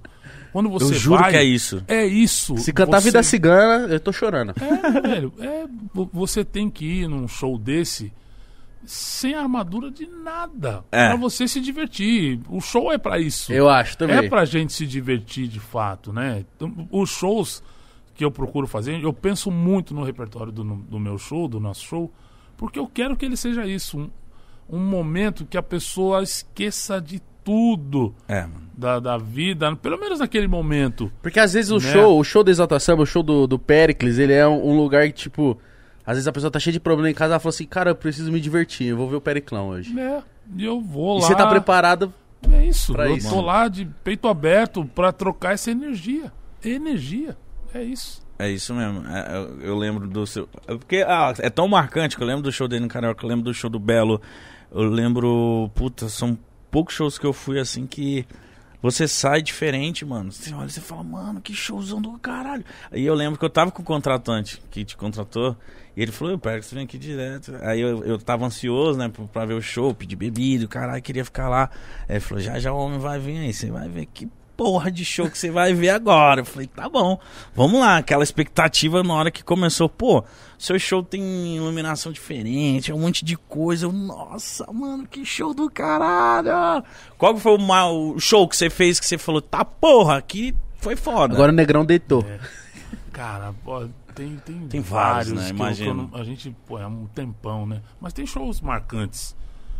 É, olha, dois que eu posso citar, que são incríveis pra mim. O 25 anos do Exalta foi em 2010. Nossa, isso aí eu tenho eu em acho, casa. é, eu acho que eu tenho isso aí, mano. 2010. Que tem maior, maior introdução. Tem, é muito legal aquilo. Foi em 2010, 5 de junho de 2010. E ah, agora em 2019, que a gente fez em Salvador, na Fonte Nova, para 30 mil pessoas. Nossa, Bahia é muito bom, cara. mano, 30 Estádio da mil. Fonte Nova, Mensageiro Bahia. do Amor. Nossa. É, 2019, 2000 2019. E o Ilha da Magia? Ilha da Magia também foi legal. Para nós foi um. Você vai lembrando ele, não, esse aí também foi foda. foi, foi um momento importantíssimo para nós. A gente é, é, veio antes, né, desse ponto alto, né? A gente vinha tocando, as FMs aceitando mais, e aí o, e, o- Exalta buscando ser o grupo, né, de fato, buscando ser melhor a cada dia que a gente mesmo. A gente não quis e não quer ser melhor que ninguém. Mas ah, na, na luta para você se firmar no mercado, você tem que buscar isso. Sim, E a óbvio. gente buscou e foi legal, foi uma outra proposta. Se você vê, tá todo mundo no palco, mas não tem é, bateria, é só. É como se fosse uma roda de samba no palco. Parece que é muito Entendeu? próximo esse show, muito próximo do público. Isso, porque a gente quis esse, esse é, isso mais intimista. Então você não. é, quando a gente tira uma bateria, deixa um, alguns outros instrumentos, você torna todo mundo muito mais próximo. Foi isso que a gente buscou. Não, e tem uma hora muito legal, você canta o voleibol. aí o Pinha pega. Qual é o nome daquele instrumento de escola de samba, pô? Repinique. Repinique. Aí fica com outro clima também. Parece que É. vocês estavam muito à vontade, sabe? Muito. É, aquilo é. Foi onde esse show? Esse foi em Florianópolis, num hotel. Porra, e é como que é pra vocês decidirem onde que vai gravar uma parada dessa, mano? Porque deve ser complicado. Tem alguém que analisa, É, porque vocês têm fãs no Brasil todo, É, né? entendeu? Como que é pra vocês escolherem? Não, a gente vai fazer especial em tal cidade. Quem que decide isso? A decidir um ano antes. Cara, Tem que decidir um ano antes. Porque é muito grande. é muita muito- logística, É, a né? logística é muito grande. E quem que decidiu? Todo mundo, assim? Não, a gente decide por nós e aí tem dentro da equipe é, designada para resolver os pormenores, né? Então, falar, por exemplo, com o pessoal da rede do hotel, como a gente vai fazer, já separar quantos quartos vão ser necessários, a equipe que vai montar som, luz, isso tem que ser decidido muito tempo antes. Senão, não, não, não funciona. Eu... Quê? Não, porque eu quero saber aqui. Falei. Quando o Exalta acabou, primeiro deve ter sido muito difícil pôr fim numa coisa que sempre foi sucesso. E depois eu quero saber, tipo, se foi difícil pôr fim no Exalta e outra. Ou. Porque, pô, pera, que isso é sucesso. Você já sabe disso faz muito tempo, mas na hora que você fala assim, pô, você. Agora é eu solo. Não dá um. Mesmo com tantos anos de carreira, não dá um receio. Dá. Uma nova etapa, né? É, bom, vamos lá. O- não é que o Exalta acabou. É, Tem uma rapaziada ainda fazendo um som, mas não é a mesma coisa que era antes. Mas estão lá, tá na batalha.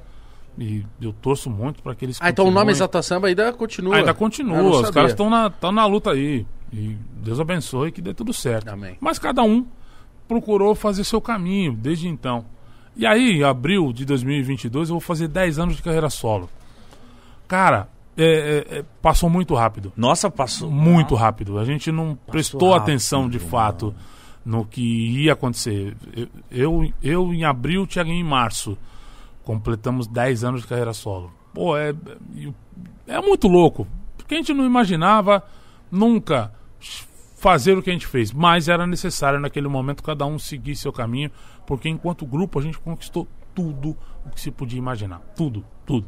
Grammy, Então como que separa, caralho? separa justamente porque depois daquilo seria o mais do mesmo. e se Isso, a gente não, concordo. por exemplo, se não conseguisse num disco seguinte ganhar um Grammy, a gente ia ter o olhar de falar, caramba, fracassamos. Isso. Hum, Então então assim, exalta não é mais o se mesmo. Não, se não a gente não olhar, outras pessoas poderiam falar, caramba, não é mais o mesmo. Entendeu? Pô, estão perdendo terreno. Uhum. E ali foi um, um ato de grandeza parar naquele momento. Foi. Pra ter o respeito Muita que gente gente não entendeu. Muita gente não eu não entendeu. entendi. Eu falei, mas gente, como assim? Mas, O melhor, o melhor grupo de fazer. agora você vê, passados 10 anos, a gente tá falando do mesmo assunto. Sim. Exato, exato. Mas quem foi o cara que falou assim, não, vamos então, cada um vamos seguir uma linha. Não, foi, foi um conjunto, foi um conjunto de ideias. A gente sentou e resolveu. Foi um caminho natural. Foi, foi o caminho natural. Foi necessário fazer isso. Eu acho que eu concordo com o Pérez pra caralho, porque quando Também. você vive de respaldo, você vive do respaldo, assim, ó, se o público vai gostar, se estão gostando do que a gente tá fazendo, por exemplo, agora, e a gente vai, alcança o sucesso, querendo ou não, se se fica mal acostumado, porque você faz sucesso. E se você se acostuma com o sucesso e começa a fazer mais do mesmo, é aí que você começa a cair. E, e a gente precisa dessa, talvez essa pulguinha atrás da orelha, de tipo, não, preciso me reinventar, preciso me testar, sentir aquele frio na barriga de novo, cara. Preciso, então eu vou solo, vamos ver. Cara, 10 anos, isso em abril, né? Em abril. Em junho, Corinthians campeão da Libertadores e Mundial, dezembro, aí tá tu- tudo certo já.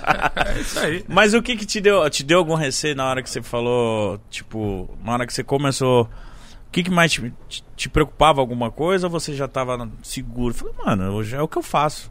Como que foi assim na sua cabeça? Da galera Bom, olhar e falar, mano, é solo agora. Agora é outros, outras fitas. É, né? Eu fiquei em pânico. Sério? Pô, eu fiquei apavoradaço. O que, que, que te deixava apavorado? Essa incerteza de, puxa, será que vão aceitar? As pessoas vão, é, de fato, s- é, Ir no seu ir show. no show. Eu vou conseguir atrair a atenção das pessoas com um espetáculo. É, o que que eu quero pro meu som? O que que meu fã espera de mim? Né? Porque uma coisa é a gente tá em grupo, a gente tava ali num time e tava dando tudo certo.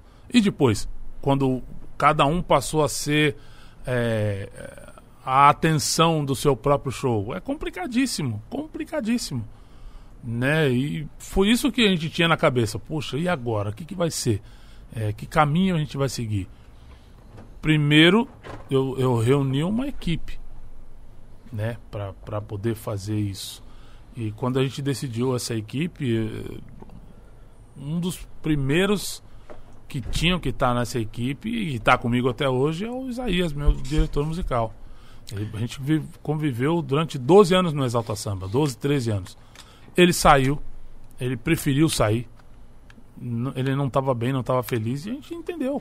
Uhum. E foi, continuou produzindo, entrou em conservatório, estudou muito mais. Hoje ele é maestro e isso- esse tempo Ah, para ele foi ótimo, né? Pra, pra ele ser o cara que ele é hoje musicalmente, né? Ele sentiu isso justamente. Ele estava num grupo, mas estava se sentindo num- numa zona de conforto. Ele falou: bicho, não quero isso pra mim, não. Me desculpem, Era um mas desafio. eu preciso de um desafio. Uhum. Hoje ele é maestro Nossa, né? mano. Então, e é isso que nos empurra. Não é que a gente abandona é, os nossos fãs e tudo aquilo que foi feito, não. É, é justamente por isso que a gente não pode ficar nessa zona de conforto e achar que está tudo bem. A gente tem que se reinventar todo dia, tem que ser melhor todo dia. Não é melhor que ninguém, não. É melhor que a gente mesmo. É, né? Dá o nosso melhor. Mas aí, você, quando você, foi pro solo, você demorou quanto? Você já tava com um disco preparado? Você já tinha algum hit? Você já tinha alguma coisa? Ou tipo, você parou e depois você foi se programando? Falou, mano, vou fazer um CD. Como que foi? Demorou quanto tempo pra você aparecer de Pericão? Olha, a gente fez o último show em fevereiro. Hum, fevereiro. Não, janeiro de 2012. 21 de janeiro. Eu gravei meu DVD em março de 2012. Eu já tava com o repertório fechado cinco meses antes. Ah, então você já vinha tra- Ah. trabalhando. Já vinha trabalhando. Com músicas próprias e um, um repertório que eu sabia o que eu queria. Eu queria prestar uma homenagem à obra de dois compositores que eu gosto muito, que é o Carica e o Prateado, meus amigos, meus parceiros de composição, inclusive. Tem uma música com, com, com cada um deles. E aí eu quis fazer isso, porque eu queria e quero que esse repertório que eu fiz desse primeiro trabalho fosse melhor difundido no Brasil, porque ele é muito, muito ainda regional, o Rio de Janeiro e São Paulo. Muito, muito, muito. O pagodeiro, aquele pagodeiro mesmo é que conhece a obra do Grupo Sensação, por exemplo. E eu queria gravar grandes sucessos deles. E consegui. Fizemos um, um disco muito bacana. Galera Eu abraçou, tenho- a galera cara? abraçou. E aí tinha que ter outros sucessos. Então é um, um disco que tem Linguagem dos Olhos, por exemplo. Hum. Tem Amei, que é um- uma música que eu amo. E tem Cuidado Cupido, que eu cantei com o Luan Santana. Nossa. Né? Tem Olá, que é o, o Linda Voz, que o Lucas canta. São as duas participações que tem no disco. Luan Santana cantando comigo Cuidado Cupido. E essa música é um disco perfeito, que me, me deixou muito feliz. Pô, já, né? já começar na carreira solo com esse disco, então foi. É, pô. É, mas é, o, é aquilo, né? Ele vem de uma carreira de sucesso. Na hora que ele ficou solo, ele fala. Acho que ele imaginou. Você tem que ser com os dois pés na porta. É isso aí. É, é, é um investimento, né? E, e num caso como esse, num momento como esse, a gente não pode ter medo de investir. E eu, eu acho que também para um artista, quando ele é de um grupo, de uma banda ou de uma dupla, às vezes é, é, é super natural acontecer essas paradas. Às vezes o artista fala assim, mano, eu, eu tô afim de fazer um CD solo aqui, eu tô afim de fazer algum trabalho solo, porque ele realmente ele é, é, é 100% ele, né? Porque às vezes num grupo deve, deve rolar de, puta, você sempre tem um consenso, mas às vezes uma música ali que você queria que tivesse tem que sair uma música que você não gostou muito, mas entrou. Caralho, deve ter umas paradas meio que assim que quando você vira solo, você fala, agora essa porra aqui é- vai ser do meu jeitinho, minha carinha aqui, entendeu? Não é mais ou menos isso? É mais ou menos isso. É, não Tem sei- 90% de, de certeza. Tá? Foi eu bem. diria, foi- foi muito bem. Porque eu vejo várias duplas, várias pessoas, aí os fãs não entendem, mas eu falo, mano, tem que entender, porque se você curte o artista, quando ele faz um trampo solo, vai ser foda. Porque é, ele tá entregando tudo dele ali, tudo 100% dele ali, entendeu? Então, relaxa, daqui a pouco ele volta com o outro CD com a dupla, ele faz um especial ali, mas deixa o cara fazer o trampo dele ali solo, porque às vezes ele quer, mano, ele quer mostrar ele, tá ligado? É. E isso, isso é muito legal, mas que deve dar um medinho de fazer um trampo solo, deve dar, principalmente de um grupo de sucesso. Tá Deve maluco? dar. E a gente tem- também tem o costume de dizer que o, o- o público brasileiro não aceita. Não é que o público brasileiro não aceita, o público em geral É. não aceita. O que um artista que está num segmento e está num caminho tente outra coisa durante a carreira. Sim. Isso é aqui, é na Itália, é na Argentina, em qualquer lugar do mundo. É que a gente não tá lá, às vezes, para saber a opinião do outro. Mas a verdade é essa. Sim. Não é todo mundo que aceita, não. É, é uma batalha diária, é complicado. Mas é, a gente que conhece o nosso trabalho e sabe até onde pode ir, é, vai procurar fazer isso da, da melhor forma, com o menor risco possível. É isso que eu faço e tenho feito no meu trabalho. É, é, eu vou me arriscar, vou buscar sempre o melhor e vou. no- lógico que eu não vou fazer uma loucura de mudar totalmente no meio do caminho, mas é o que eu procuro fazer. Vou me arriscar e vou tentar o meu melhor. É isso que eu ia te perguntar, o que, que você tá preparando de novidade, o que, que vem por aí, o que, que você vai lançar, como que tá, tipo, a sua carreira agora, o que, que você tá fazendo? Tá lançando uns trap, a gente viu, tá lançando umas Isso. paradas. Eu, eu, eu participei com, com o Baco uma lá no, no, no prêmio e depois eu gravei um lance com ele, que já deve ter saído, inclusive. Mas é, é, de um tempo pra cá eu, can, eu participei com o Vitinho, que é um cara fora do comum do samba. É, cantei com o grupo Tá Na Mente, cantei com as Bahias, cantei com a Lineker num projeto do YouTube chamado Black Voices, que foi A Lineker é embaçada. ela é fora do comum, fora do comum. As pessoas têm que conhecer mais ela. E o, o som que ela faz é mundial, é pro mundão. Ela é fora do comum. Cantei com o Fábio Braza, cantei agora né, com o Papatinho, cantei com a Drica Barbosa, a gente lançou agora um trabalho junto com, com lá com o pessoal do Laboratório Fantasma, que é um samba que é pra, pra a, a música é pra cada momento, né? E nesse momento que a gente sol- soltou essa música é pra quem tá desesperado. E a música fala calma, calma, respira. O título é Calma, Respira. Porque tem gente muito desesperada ulti- ultimamente e a gente entende o porquê. A gente também fica desesperado, mas essa música nesse momento é pra também, quando a pessoa for refletir, dar um tempo, respirar, respirar fundo e se embora. É, vai sair uma participação, duas, aliás, até o final do ano.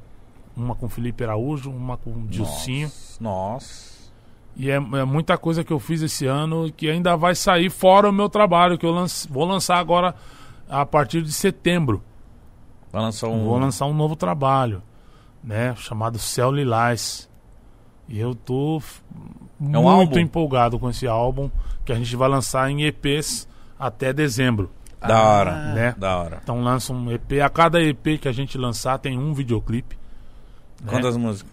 São 18 músicas. Nossa, é Tá, muita música. São 18. Ó, Vamos virar 18 porque é, as músicas que fazem parte desse projeto YouTube Black Voices eu vou incluir no disco. Entendi. Hum. Eu quero que as pessoas tenham no stream também. Elas, por enquanto, só estão no YouTube. Os dois videoclipes só estão no YouTube, mas eu quero que as pessoas tenham também. A música está tocando nas rádios do Brasil, mas ainda não está nos streams. Quantos feats? Os feats você pode falar? Tem um só. Só um? Só um. Com quem? Eu não posso falar. Porra. Uma pena. Porra. Mas é alguém que, olha, é, como eu tenho esse pensamento musical muito abrangente, pra mim música é música e ponto. As pessoas, ah, num primeiro momento as pessoas vão até estranhar. Sério? Vão. Diferente. É muito diferente, mas vão ver que tem tudo a ver. Que porque- bom que é diferente. É, que é bom, é ótimo que seja assim. E deve mas ter que ficado seja muito bom. Pô, eu tô amarradaço. Eu não, Nossa, eu tô Eu não posso curioso. falar- É, Falar- fiquei curioso. eu não posso falar muito mais, mas eu tenho Tá. certeza que vocês vão gostar. Tá, Mas já tem a data de lançamento do. Data de lançamento não tem. A gente pretende lançar agora em setembro. É uma ideia que a gente tem. Os videoclipes ficando prontos. Acho que no segundo semestre, segundo na metade de setembro a gente lança. Pô, que Rapaziada, fique de olho aí. Fiquem de Acom- olho. Acompanhe o homem nas redes sociais, principalmente no TikTok, que é muito bom. Isso. eu tô lá Seu cara soltando é- a dança. Mete dança, mete dança. Ele- é, eu já vi, né? Eu já vi. eu- Desenrolado, solto. E o que, que você. Mano, você, você sabe que a internet ama você. Memes e o cará, e você isso e pericão. O que, que você acha disso? Você, que, quando você vê um meme seu, o que, que você. Qual que é a sua cabeça quando Pô, eu você vê? reposto, velho. Cara, eu tem reposto. muito meme seu, muita amada, mano. é Eu vejo um, eu reposto. Eu acho mó barato, cara. Acho que é isso aí. Isso é, é a maior prova de que o que a gente tá fazendo tá dando certo. Que eu bom. não mano. quero, eu quero isso. Eu quero estar mais perto da galera. E se tem essas portas pra gente poder estar mais perto, nada mais justo. Porque meu, eu vivo de uma maneira muito simples. Entendeu? Eu, eu gosto, eu prefiro ser assim. Eu vivo numa boa. Pra mim, nada me aborrece. Tá certo. Ah, que bom. Péricles, foi em que trabalho que você veio com o Melhor Eu Ir e até que durou? Disco. O Até que Durou veio num disco sequente que chama-se. É no Deserto da Ilusão? Até que Durou? Eu não lembro. Porque o essa- Melhor Ouvir veio antes. Veio no Feito pra Durar. Porque, ó, essas duas, você não precisa, ó, você não precisa estar namorando, não necessariamente É. precisa estar sofrendo. É só ouvir que você vai sofrer, cara. É, né? Você nem precisa estar apaixonado. Não. você- É. O, o- Até que Durou. Não, Até que Durou é é, demais. é demais. É, Essa é o maior hit? é um dos maiores. Acho que o Melhor Eu Ir ainda tá. Não, Até que Durou tá, tá ali, né? São os dois maiores que eu posso dizer. No, no disco que a gente lançou, O Mensageiro do Amor, tem uma música chamada Ninguém Ama, que é também matadora. Mas são, acredito que os, os maiores até, até então. O, o, o Até que Durou tem mais de 80 milhões de views. Nossa, mano. É muita coisa. Não, deixa eu ver eu aqui. Fiquei, eu nem sei quanto tá agora. Até que durou. É, Não, que 80 milhão, ô, Péricles? Nem sei. 254. Ele nem sabe! e ele tirando mó onda. Tá 80, o bagulho tá É, da hora. eu imaginando aqui que tava. Pô, é muita coisa, cara. Nossa, Isso no YouTube, mano. É. Isso no YouTube. Caralho. E melhor ouvir tem duas. Tem o acústico, né? É isso. Que tá com 36. e- Milhões? Sim. E o do CD, que é só o banner, cara. 123 milhões. Ah, se liga. É muita coisa. né? Você põe Ah, muita isso, coisa. isso sem contar as pessoas que baixaram e colocaram em pendrive. Sem contar as pessoas que CD. no Spotify. Spotify, Aí vai, no é CD. muita coisa. Mano, é muita É coisa. muita coisa. É um Eu não- sucesso, meu Deus. Eu fico muito, muito feliz, velho. E só agradeço porque é muito louco. Não, Muito deve ter uns 80 milhões, ele tá É. indo muito bem. Não, ele já tava feliz ele- falando. Tava felizão. Pra mim já era. Tá, velho. Eu acho que isso foi há, um tempo Faz atrás que um você olhou tempo, isso é. aí. Pô, é um número que, bicho, muitos, muitos ah, colegas, muitos amigos que trabalham com música, pô, os caras vão viver uma vida inteira e não vão conseguir isso. Sim. É muito louco, por isso que eu sou muito grato ao que eu sou e o que eu tenho. Eu sou muito grato. E a melhor maneira de retribuir isso é não ficar na zona de conforto. Mas deve ser uma delícia na hora que você, sei lá, tá compondo, você fala assim, meu Deus do céu. Lá vem Isso uma. aqui se prepara. Não, isso aqui, tem umas que louco. você já sabe, né? Tem, Tem? tem. Quando a gente vê, ouve a música, eu, eu não. é, tem muita música que eu faço e que eu olho e falo, beleza, e tem música que eu ponho na gaveta. Porque eu acho que não é o momento dela. E por isso eu abro espaço para outros compositores. Entendeu? Uhum. O melhor eu ia do Tiaguinho e do Dan. Nossa, Quando eu ouvi é bom, a né? música, Meu eu Deus. falei que. Não, não, daqui, daqui, daqui, daqui. Vem cá que essa é da minha. Vem cá, que essa aqui eu já sei o que eu vou fazer. Vou cantar. né? Vou, deixa comigo Você aqui. não deixou nem o Thiaguinho querer É. pra ele. Não, não. Não. Não. Me dá aqui essa Dá parada que aqui. deixa comigo. Me dá aqui. Mano, mas o- e você, na hora que você tá fazendo uma música, tá escrevendo, como que é você faz? Você já, já vai na melodia primeiro ou você primeiro só escreve ali? Como que você Hum, Eu faz? vou- eu, ah, geralmente eu vou pela melodia primeiro. Mas você faz a melodia também? Eu faço melodia também. Eu prefiro fazer a melodia porque eu acho que a melodia ela ganha. Uma boa melodia, ela, ela te pega, né? Pega. O melhor eu ir é, porra, quando começa, por exemplo, você, melhor eu ir. Você pode fazer o que for, você para pra ouvir. Você fala, opa, isso tem. Como é, tem um- como é que é que você um faz, caminho. Pérez? Calma aí. Melhor eu ir, tudo bem, vai ser melhor só. Aí você para para. Você pode estar dirigindo, você pode estar fazendo o que for. Você fala, caramba, isso tem um caminho aí. Isso aí tá, me tocou. É, me pegou. É isso que as pessoas querem, ser surpreendidas. Uma boa melodia surpreende quando você é, encaixa direito, né? E uma letra, melhor ainda, né? E um refrão. No refrão. é um soco no queixo. Eu, mano, eu, eu ri muito. Ele falou: Thiaguinho lá compondo, compondo com o Dan. Ele olhou: opa! Me dá, me dá, me dá, me dá, me dá. Me dá. Thiaguinho também. Tem uma, tem uma música chamada Aceita a Paixão.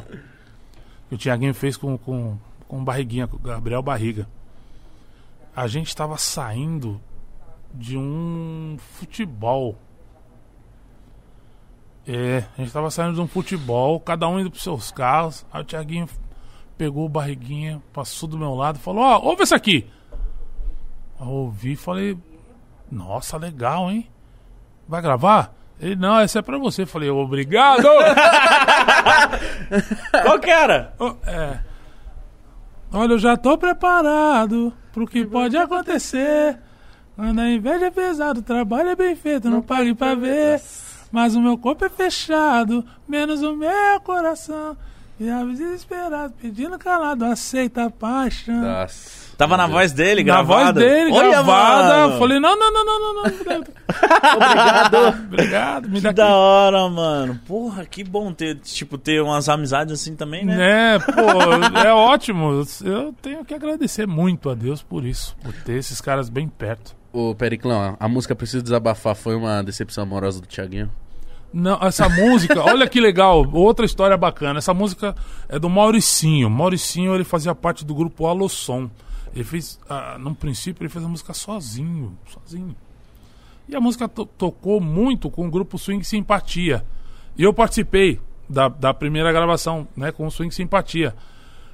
E ah, até a gente gravar essa música em 2007, ela. Eu gravei em 90. e- 90. e- 2008, acho. 2007, 10 anos depois, a música fazia sucesso nos pagodes.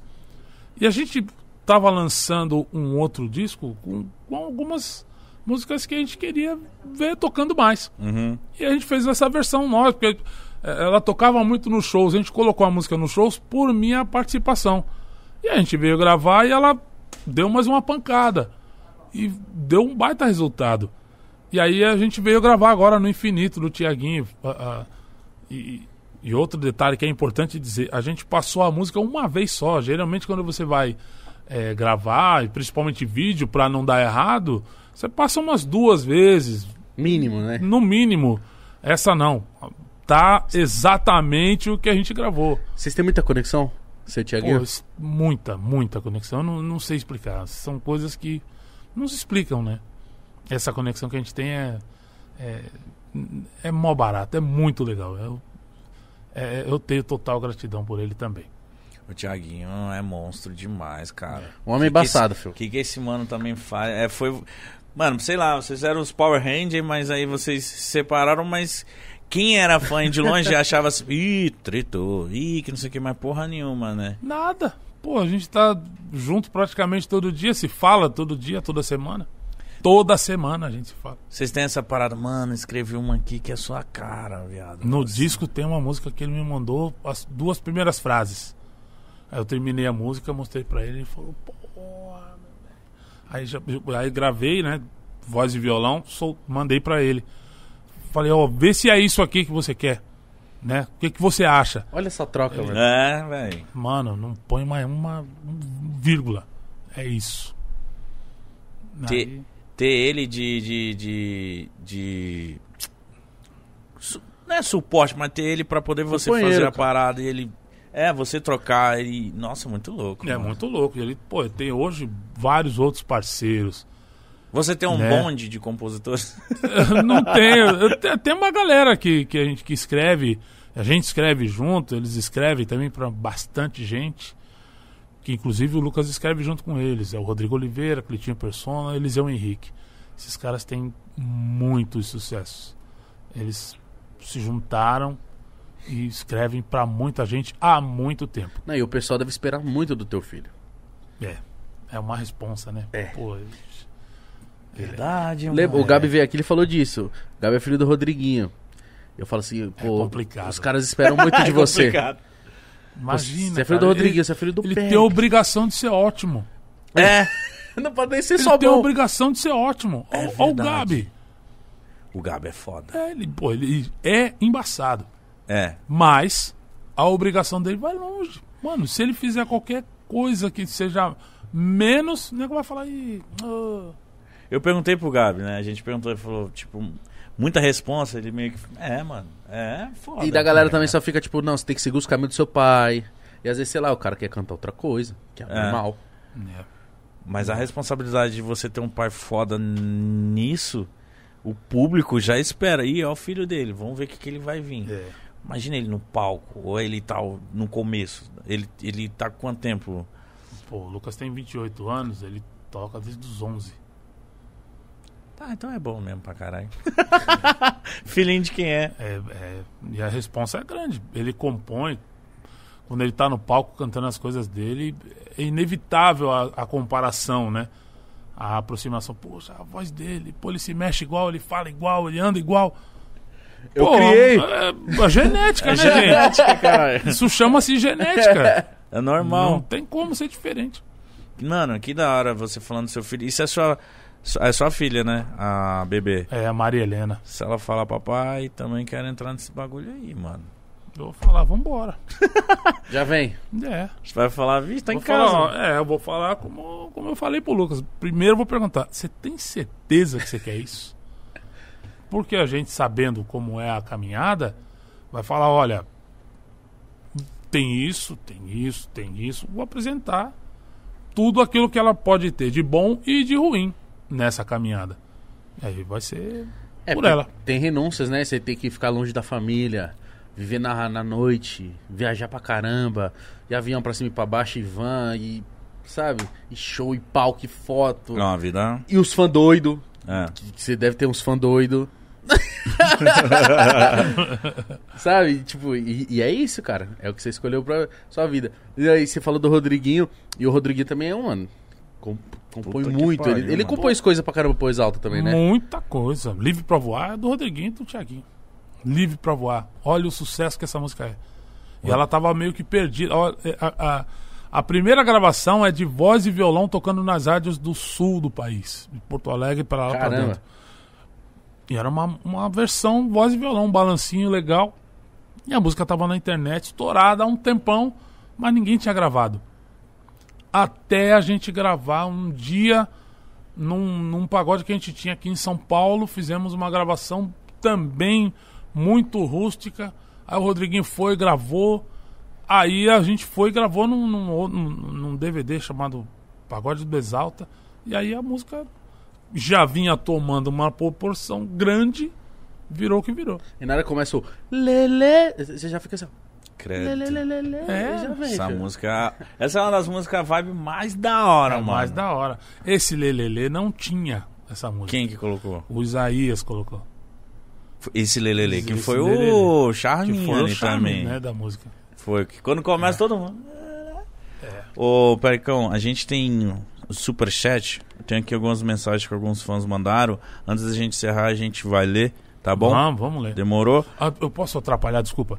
Eu quero mandar um beijo pra todo mundo que tá Pelo seguindo amor a de gente. Deus, fica à vontade. Você que faz tá o que vendo. você quiser. Os meus sobrinhos estão vendo a gente agora. Manda um Qual o beijo nome pra deles? né? Pô, tem o Breno, tem a Juliana, tem o Breninho, tem o Luca. Um beijo pra vocês. Breno, Juliana, Breninho e Luca. Um beijo pra vocês também. Um beijo. Tamo junto. Ó, o Rufo Souza falou assim: lembra do fute de quarta no Piraporinha, Periclão? Saudades. Igual em mítico, abençoa meu arroba pode paz. Quero vocês aqui nos Estados Unidos. Eu pago as passagens. Topam? Mas você é besta, Ué, lógico. que palhaça dessa de convite? Vambora. É, ué, Você lembra desse futebol aí? Lembro, na Piraporinha, lembro sim. Futebolzão bom, mó galera. Você era o cara dos esportes também, né? Ah, eu Vôlei, eu futebol, de você- fute- futebol, eu tenho uma peladinha de segunda-feira. Faz um tempo que eu não vou. Joga bem? ah? Eu jogo muito mal, velho. O negócio é o depois, Eu né? jogo velho? de teimoso. Você sabe que não é bacana, mas Eu você tá lá. Eu tô lá, eu quero é correr. Chutar a bola às chutar vezes. a bola. Quando for, bicho, se eu der um passe e esse passe o cara for lá e fizer um gol, eu tô feliz da vida. eu não quero mais do que isso. O legal é o depois. É, o legal Mas é você joga de quê? De qualquer lugar. qualquer lugar. Ele falou que joga de teimoso. É, eu jogo de teimoso. Jogo de teimoso. É. Ó, o Matheus Oliveira assim falou assim: Boa tarde, rapaziada. Pericão, manda um feliz aniversário pra minha namorada, Marielle. Marielle, feliz aniversário. Feliz aniversário. Hoje é aniversário do Denilson Show. Mandei um salvão pra ele. Ô, Denilson. Um beijo enorme É pra nóis, todos Dena. os aniversariantes de aniversário. hoje. Vem aqui. Parabéns, Denilson. Você, mano, eu amo você demais. O Robson falou assim: Boa tarde, rapaziada. Pericão. Manda um, manda um abraço pra minha prima, Stephanie Ana- Ananias. Alô, alô, Stephanie Ananias. Um beijo pra você. Saúde. É isso. O Guilherme Ferreira falou assim: Salve rapaziada, e um salve especial para o Rei da Voz. Queria perguntar qual a música mais marcante da carreira dele e pedir um salve para o grupo Los Primos. Ah, o grupo Los Primos. É, deve ser daqueles rap tipo mexicano. né? É, eu, eu já vi logo isso, já né? imaginei isso. Esses cara, os ticanos. É, uns ticanos, tipo Cypress Hill, né? É, Los- I want a guerra. Pô, a primeira coisa que eu imaginei, salve os primos. Los Primos. Ah, as, as músicas marcantes são desde a primeira, né? Até a, a- a que estiver tocando no rádio. Sempre. Cada música tem seu momento e elas marcam de uma maneira, né? A minha preferida é Gamei. Gamei é ótima. Ah, já era. Deve ser difícil pra ele falar, porra, uma preferida. Começa, você já faz assim, gente. Porque não tem uma. Eu não tenho uma. Uma preferida não dá, é muita coisa. Todo, é, né? Deve Se eu ser for uma... cantar só as preferidas, dá umas 4 horas de show. Olha que borsal. As que eu prefiro, pode, pô. pode. Não, eu Caralho, dá um mano. tempão de show. Gamei é a minha preferida. Gamei, Nossa. ela- Ixi. Como se eu fosse barato. cantor, como eu queria responder essa pergunta assim? Pô, as preferidas é dar 4 horas de show. o Michel, cantor oficial, falou assim: Pericão, ídolo, manda um abraço pra Itapevi, sou o cantor Michel. Alô, alô, Michel. Alô, Itapevi. Área boa. Tem E- muito pagodeiro bom lá. Tem, né? muito A Previsão pagodeiro no bom Oeste, filho. É. Zica. Ó, o último aqui, o Luiz Teixeira falou assim: Pericão, É Periclão ou Pericão? Tanto faz. Como Tá, você quiser. Às vezes eu chamei Tanto Periclão. faz. Aí Até porque Pericão e Periclão sou eu mesmo. Só tem um. Só tem um. Tava no último show do Exalta e a melhor parte foi depois que o show acabou. O que vocês fizeram um bis de várias horas. É, o que você lembra desse show e já estava programado estender tanto assim o show? Ah, nunca fica, né? A gente. Mas estendeu muito? Um bocado, acho que uma hora a mais, eu acho. Caralho. Ah, mas é. Era mó barato. Tá, estar no palco com aquela rapaziada é, era muito bom e é muito bom, porque é uma emoção que eu não esqueço mais. O Luiz também não. Então, é, essas coisas é que, que nos movem, né? A gente faz uma coisa que a gente gosta muito. Eu gosto muito do, do, do show, do palco, do entretenimento, de estar ali. E por gostar, eu, pref... eu quero fazer o melhor que eu puder. Não, e aquele show, né? É o último, né, cara? Pedia um bis. Sete horas de é. show. Vambora. Pô, a gente cansou de fazer seis, sete horas de show. Cansou de fazer. Meu Deus, e as pernas? E a e a mão? voz, Não, caralho? e a mão? Tinha que Vai. e a voz Mas, já. é, pô, pra gente era a maior diversão do mundo. Maior diversão do mundo. Era um momento de Ainda paz ganhava dinheiro ali. ainda, olha que É. alegria. Você ainda, ainda pagava pra você fazer Ainda pa- me pagavam pra fazer isso aí. Olha que, isso. Olha que alegria, né? que saudade. Privilégio de poucos. Saudade de fazer um showzão, né? ah, nossa senhora. Mas Logo, logo, logo. é, logo. logo, logo vai voltar. É, vai, vai voltar. Ô, Pericão, foi muito foda trocar ideia com você. Você Você curtiu? gostou? Porra, muito, muito.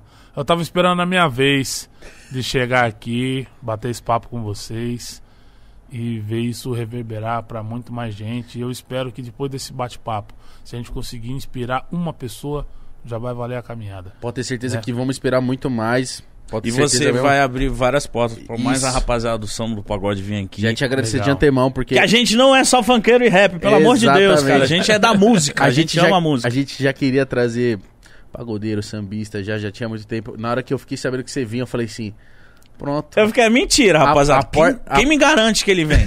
A porta que precisava ser aberta foi aberta. É isso aí. É nisso que a gente tem que acreditar. E, como eu disse, o trabalho de vocês é muito bacana. É legal abrir portas para as pessoas baterem papo e mostrarem um pouco da sua vida, daquilo que, que imaginam. Né? E quando a gente senta para bater papo sobre essas coisas, o nosso entorno dá uma melhorada, dá um, busca um caminho, um rumo. E eu tenho certeza que a gente conquistou isso aí. E ó, muito legal. Meu irmão, volte quando quiser. Rapaziada, se você não conhecia, pelo amor de Deus, em que mundo você vive, segue o homem no Instagram. Segue no TikTok. Segue no TikTok. pelo amor de dele. Deus, É principalmente. isso. Segue Twitter. no Twitter, segue em tudo. E no canal, que é onde vai sair os próximos lançamentos. Mas ó, é importante seguir em tudo, porque é nessas, é nessas aí que você descobre as novidades, quando é que vai vir um álbum novo. Vai des- Setembro, hein? Vai descobrir quem é esse feat misterioso. Então é isso, rapaziada. Que é mó barato, eu tô orgulhosão. Ô, Ah, fala eu tô- pra nós em off aqui. Não,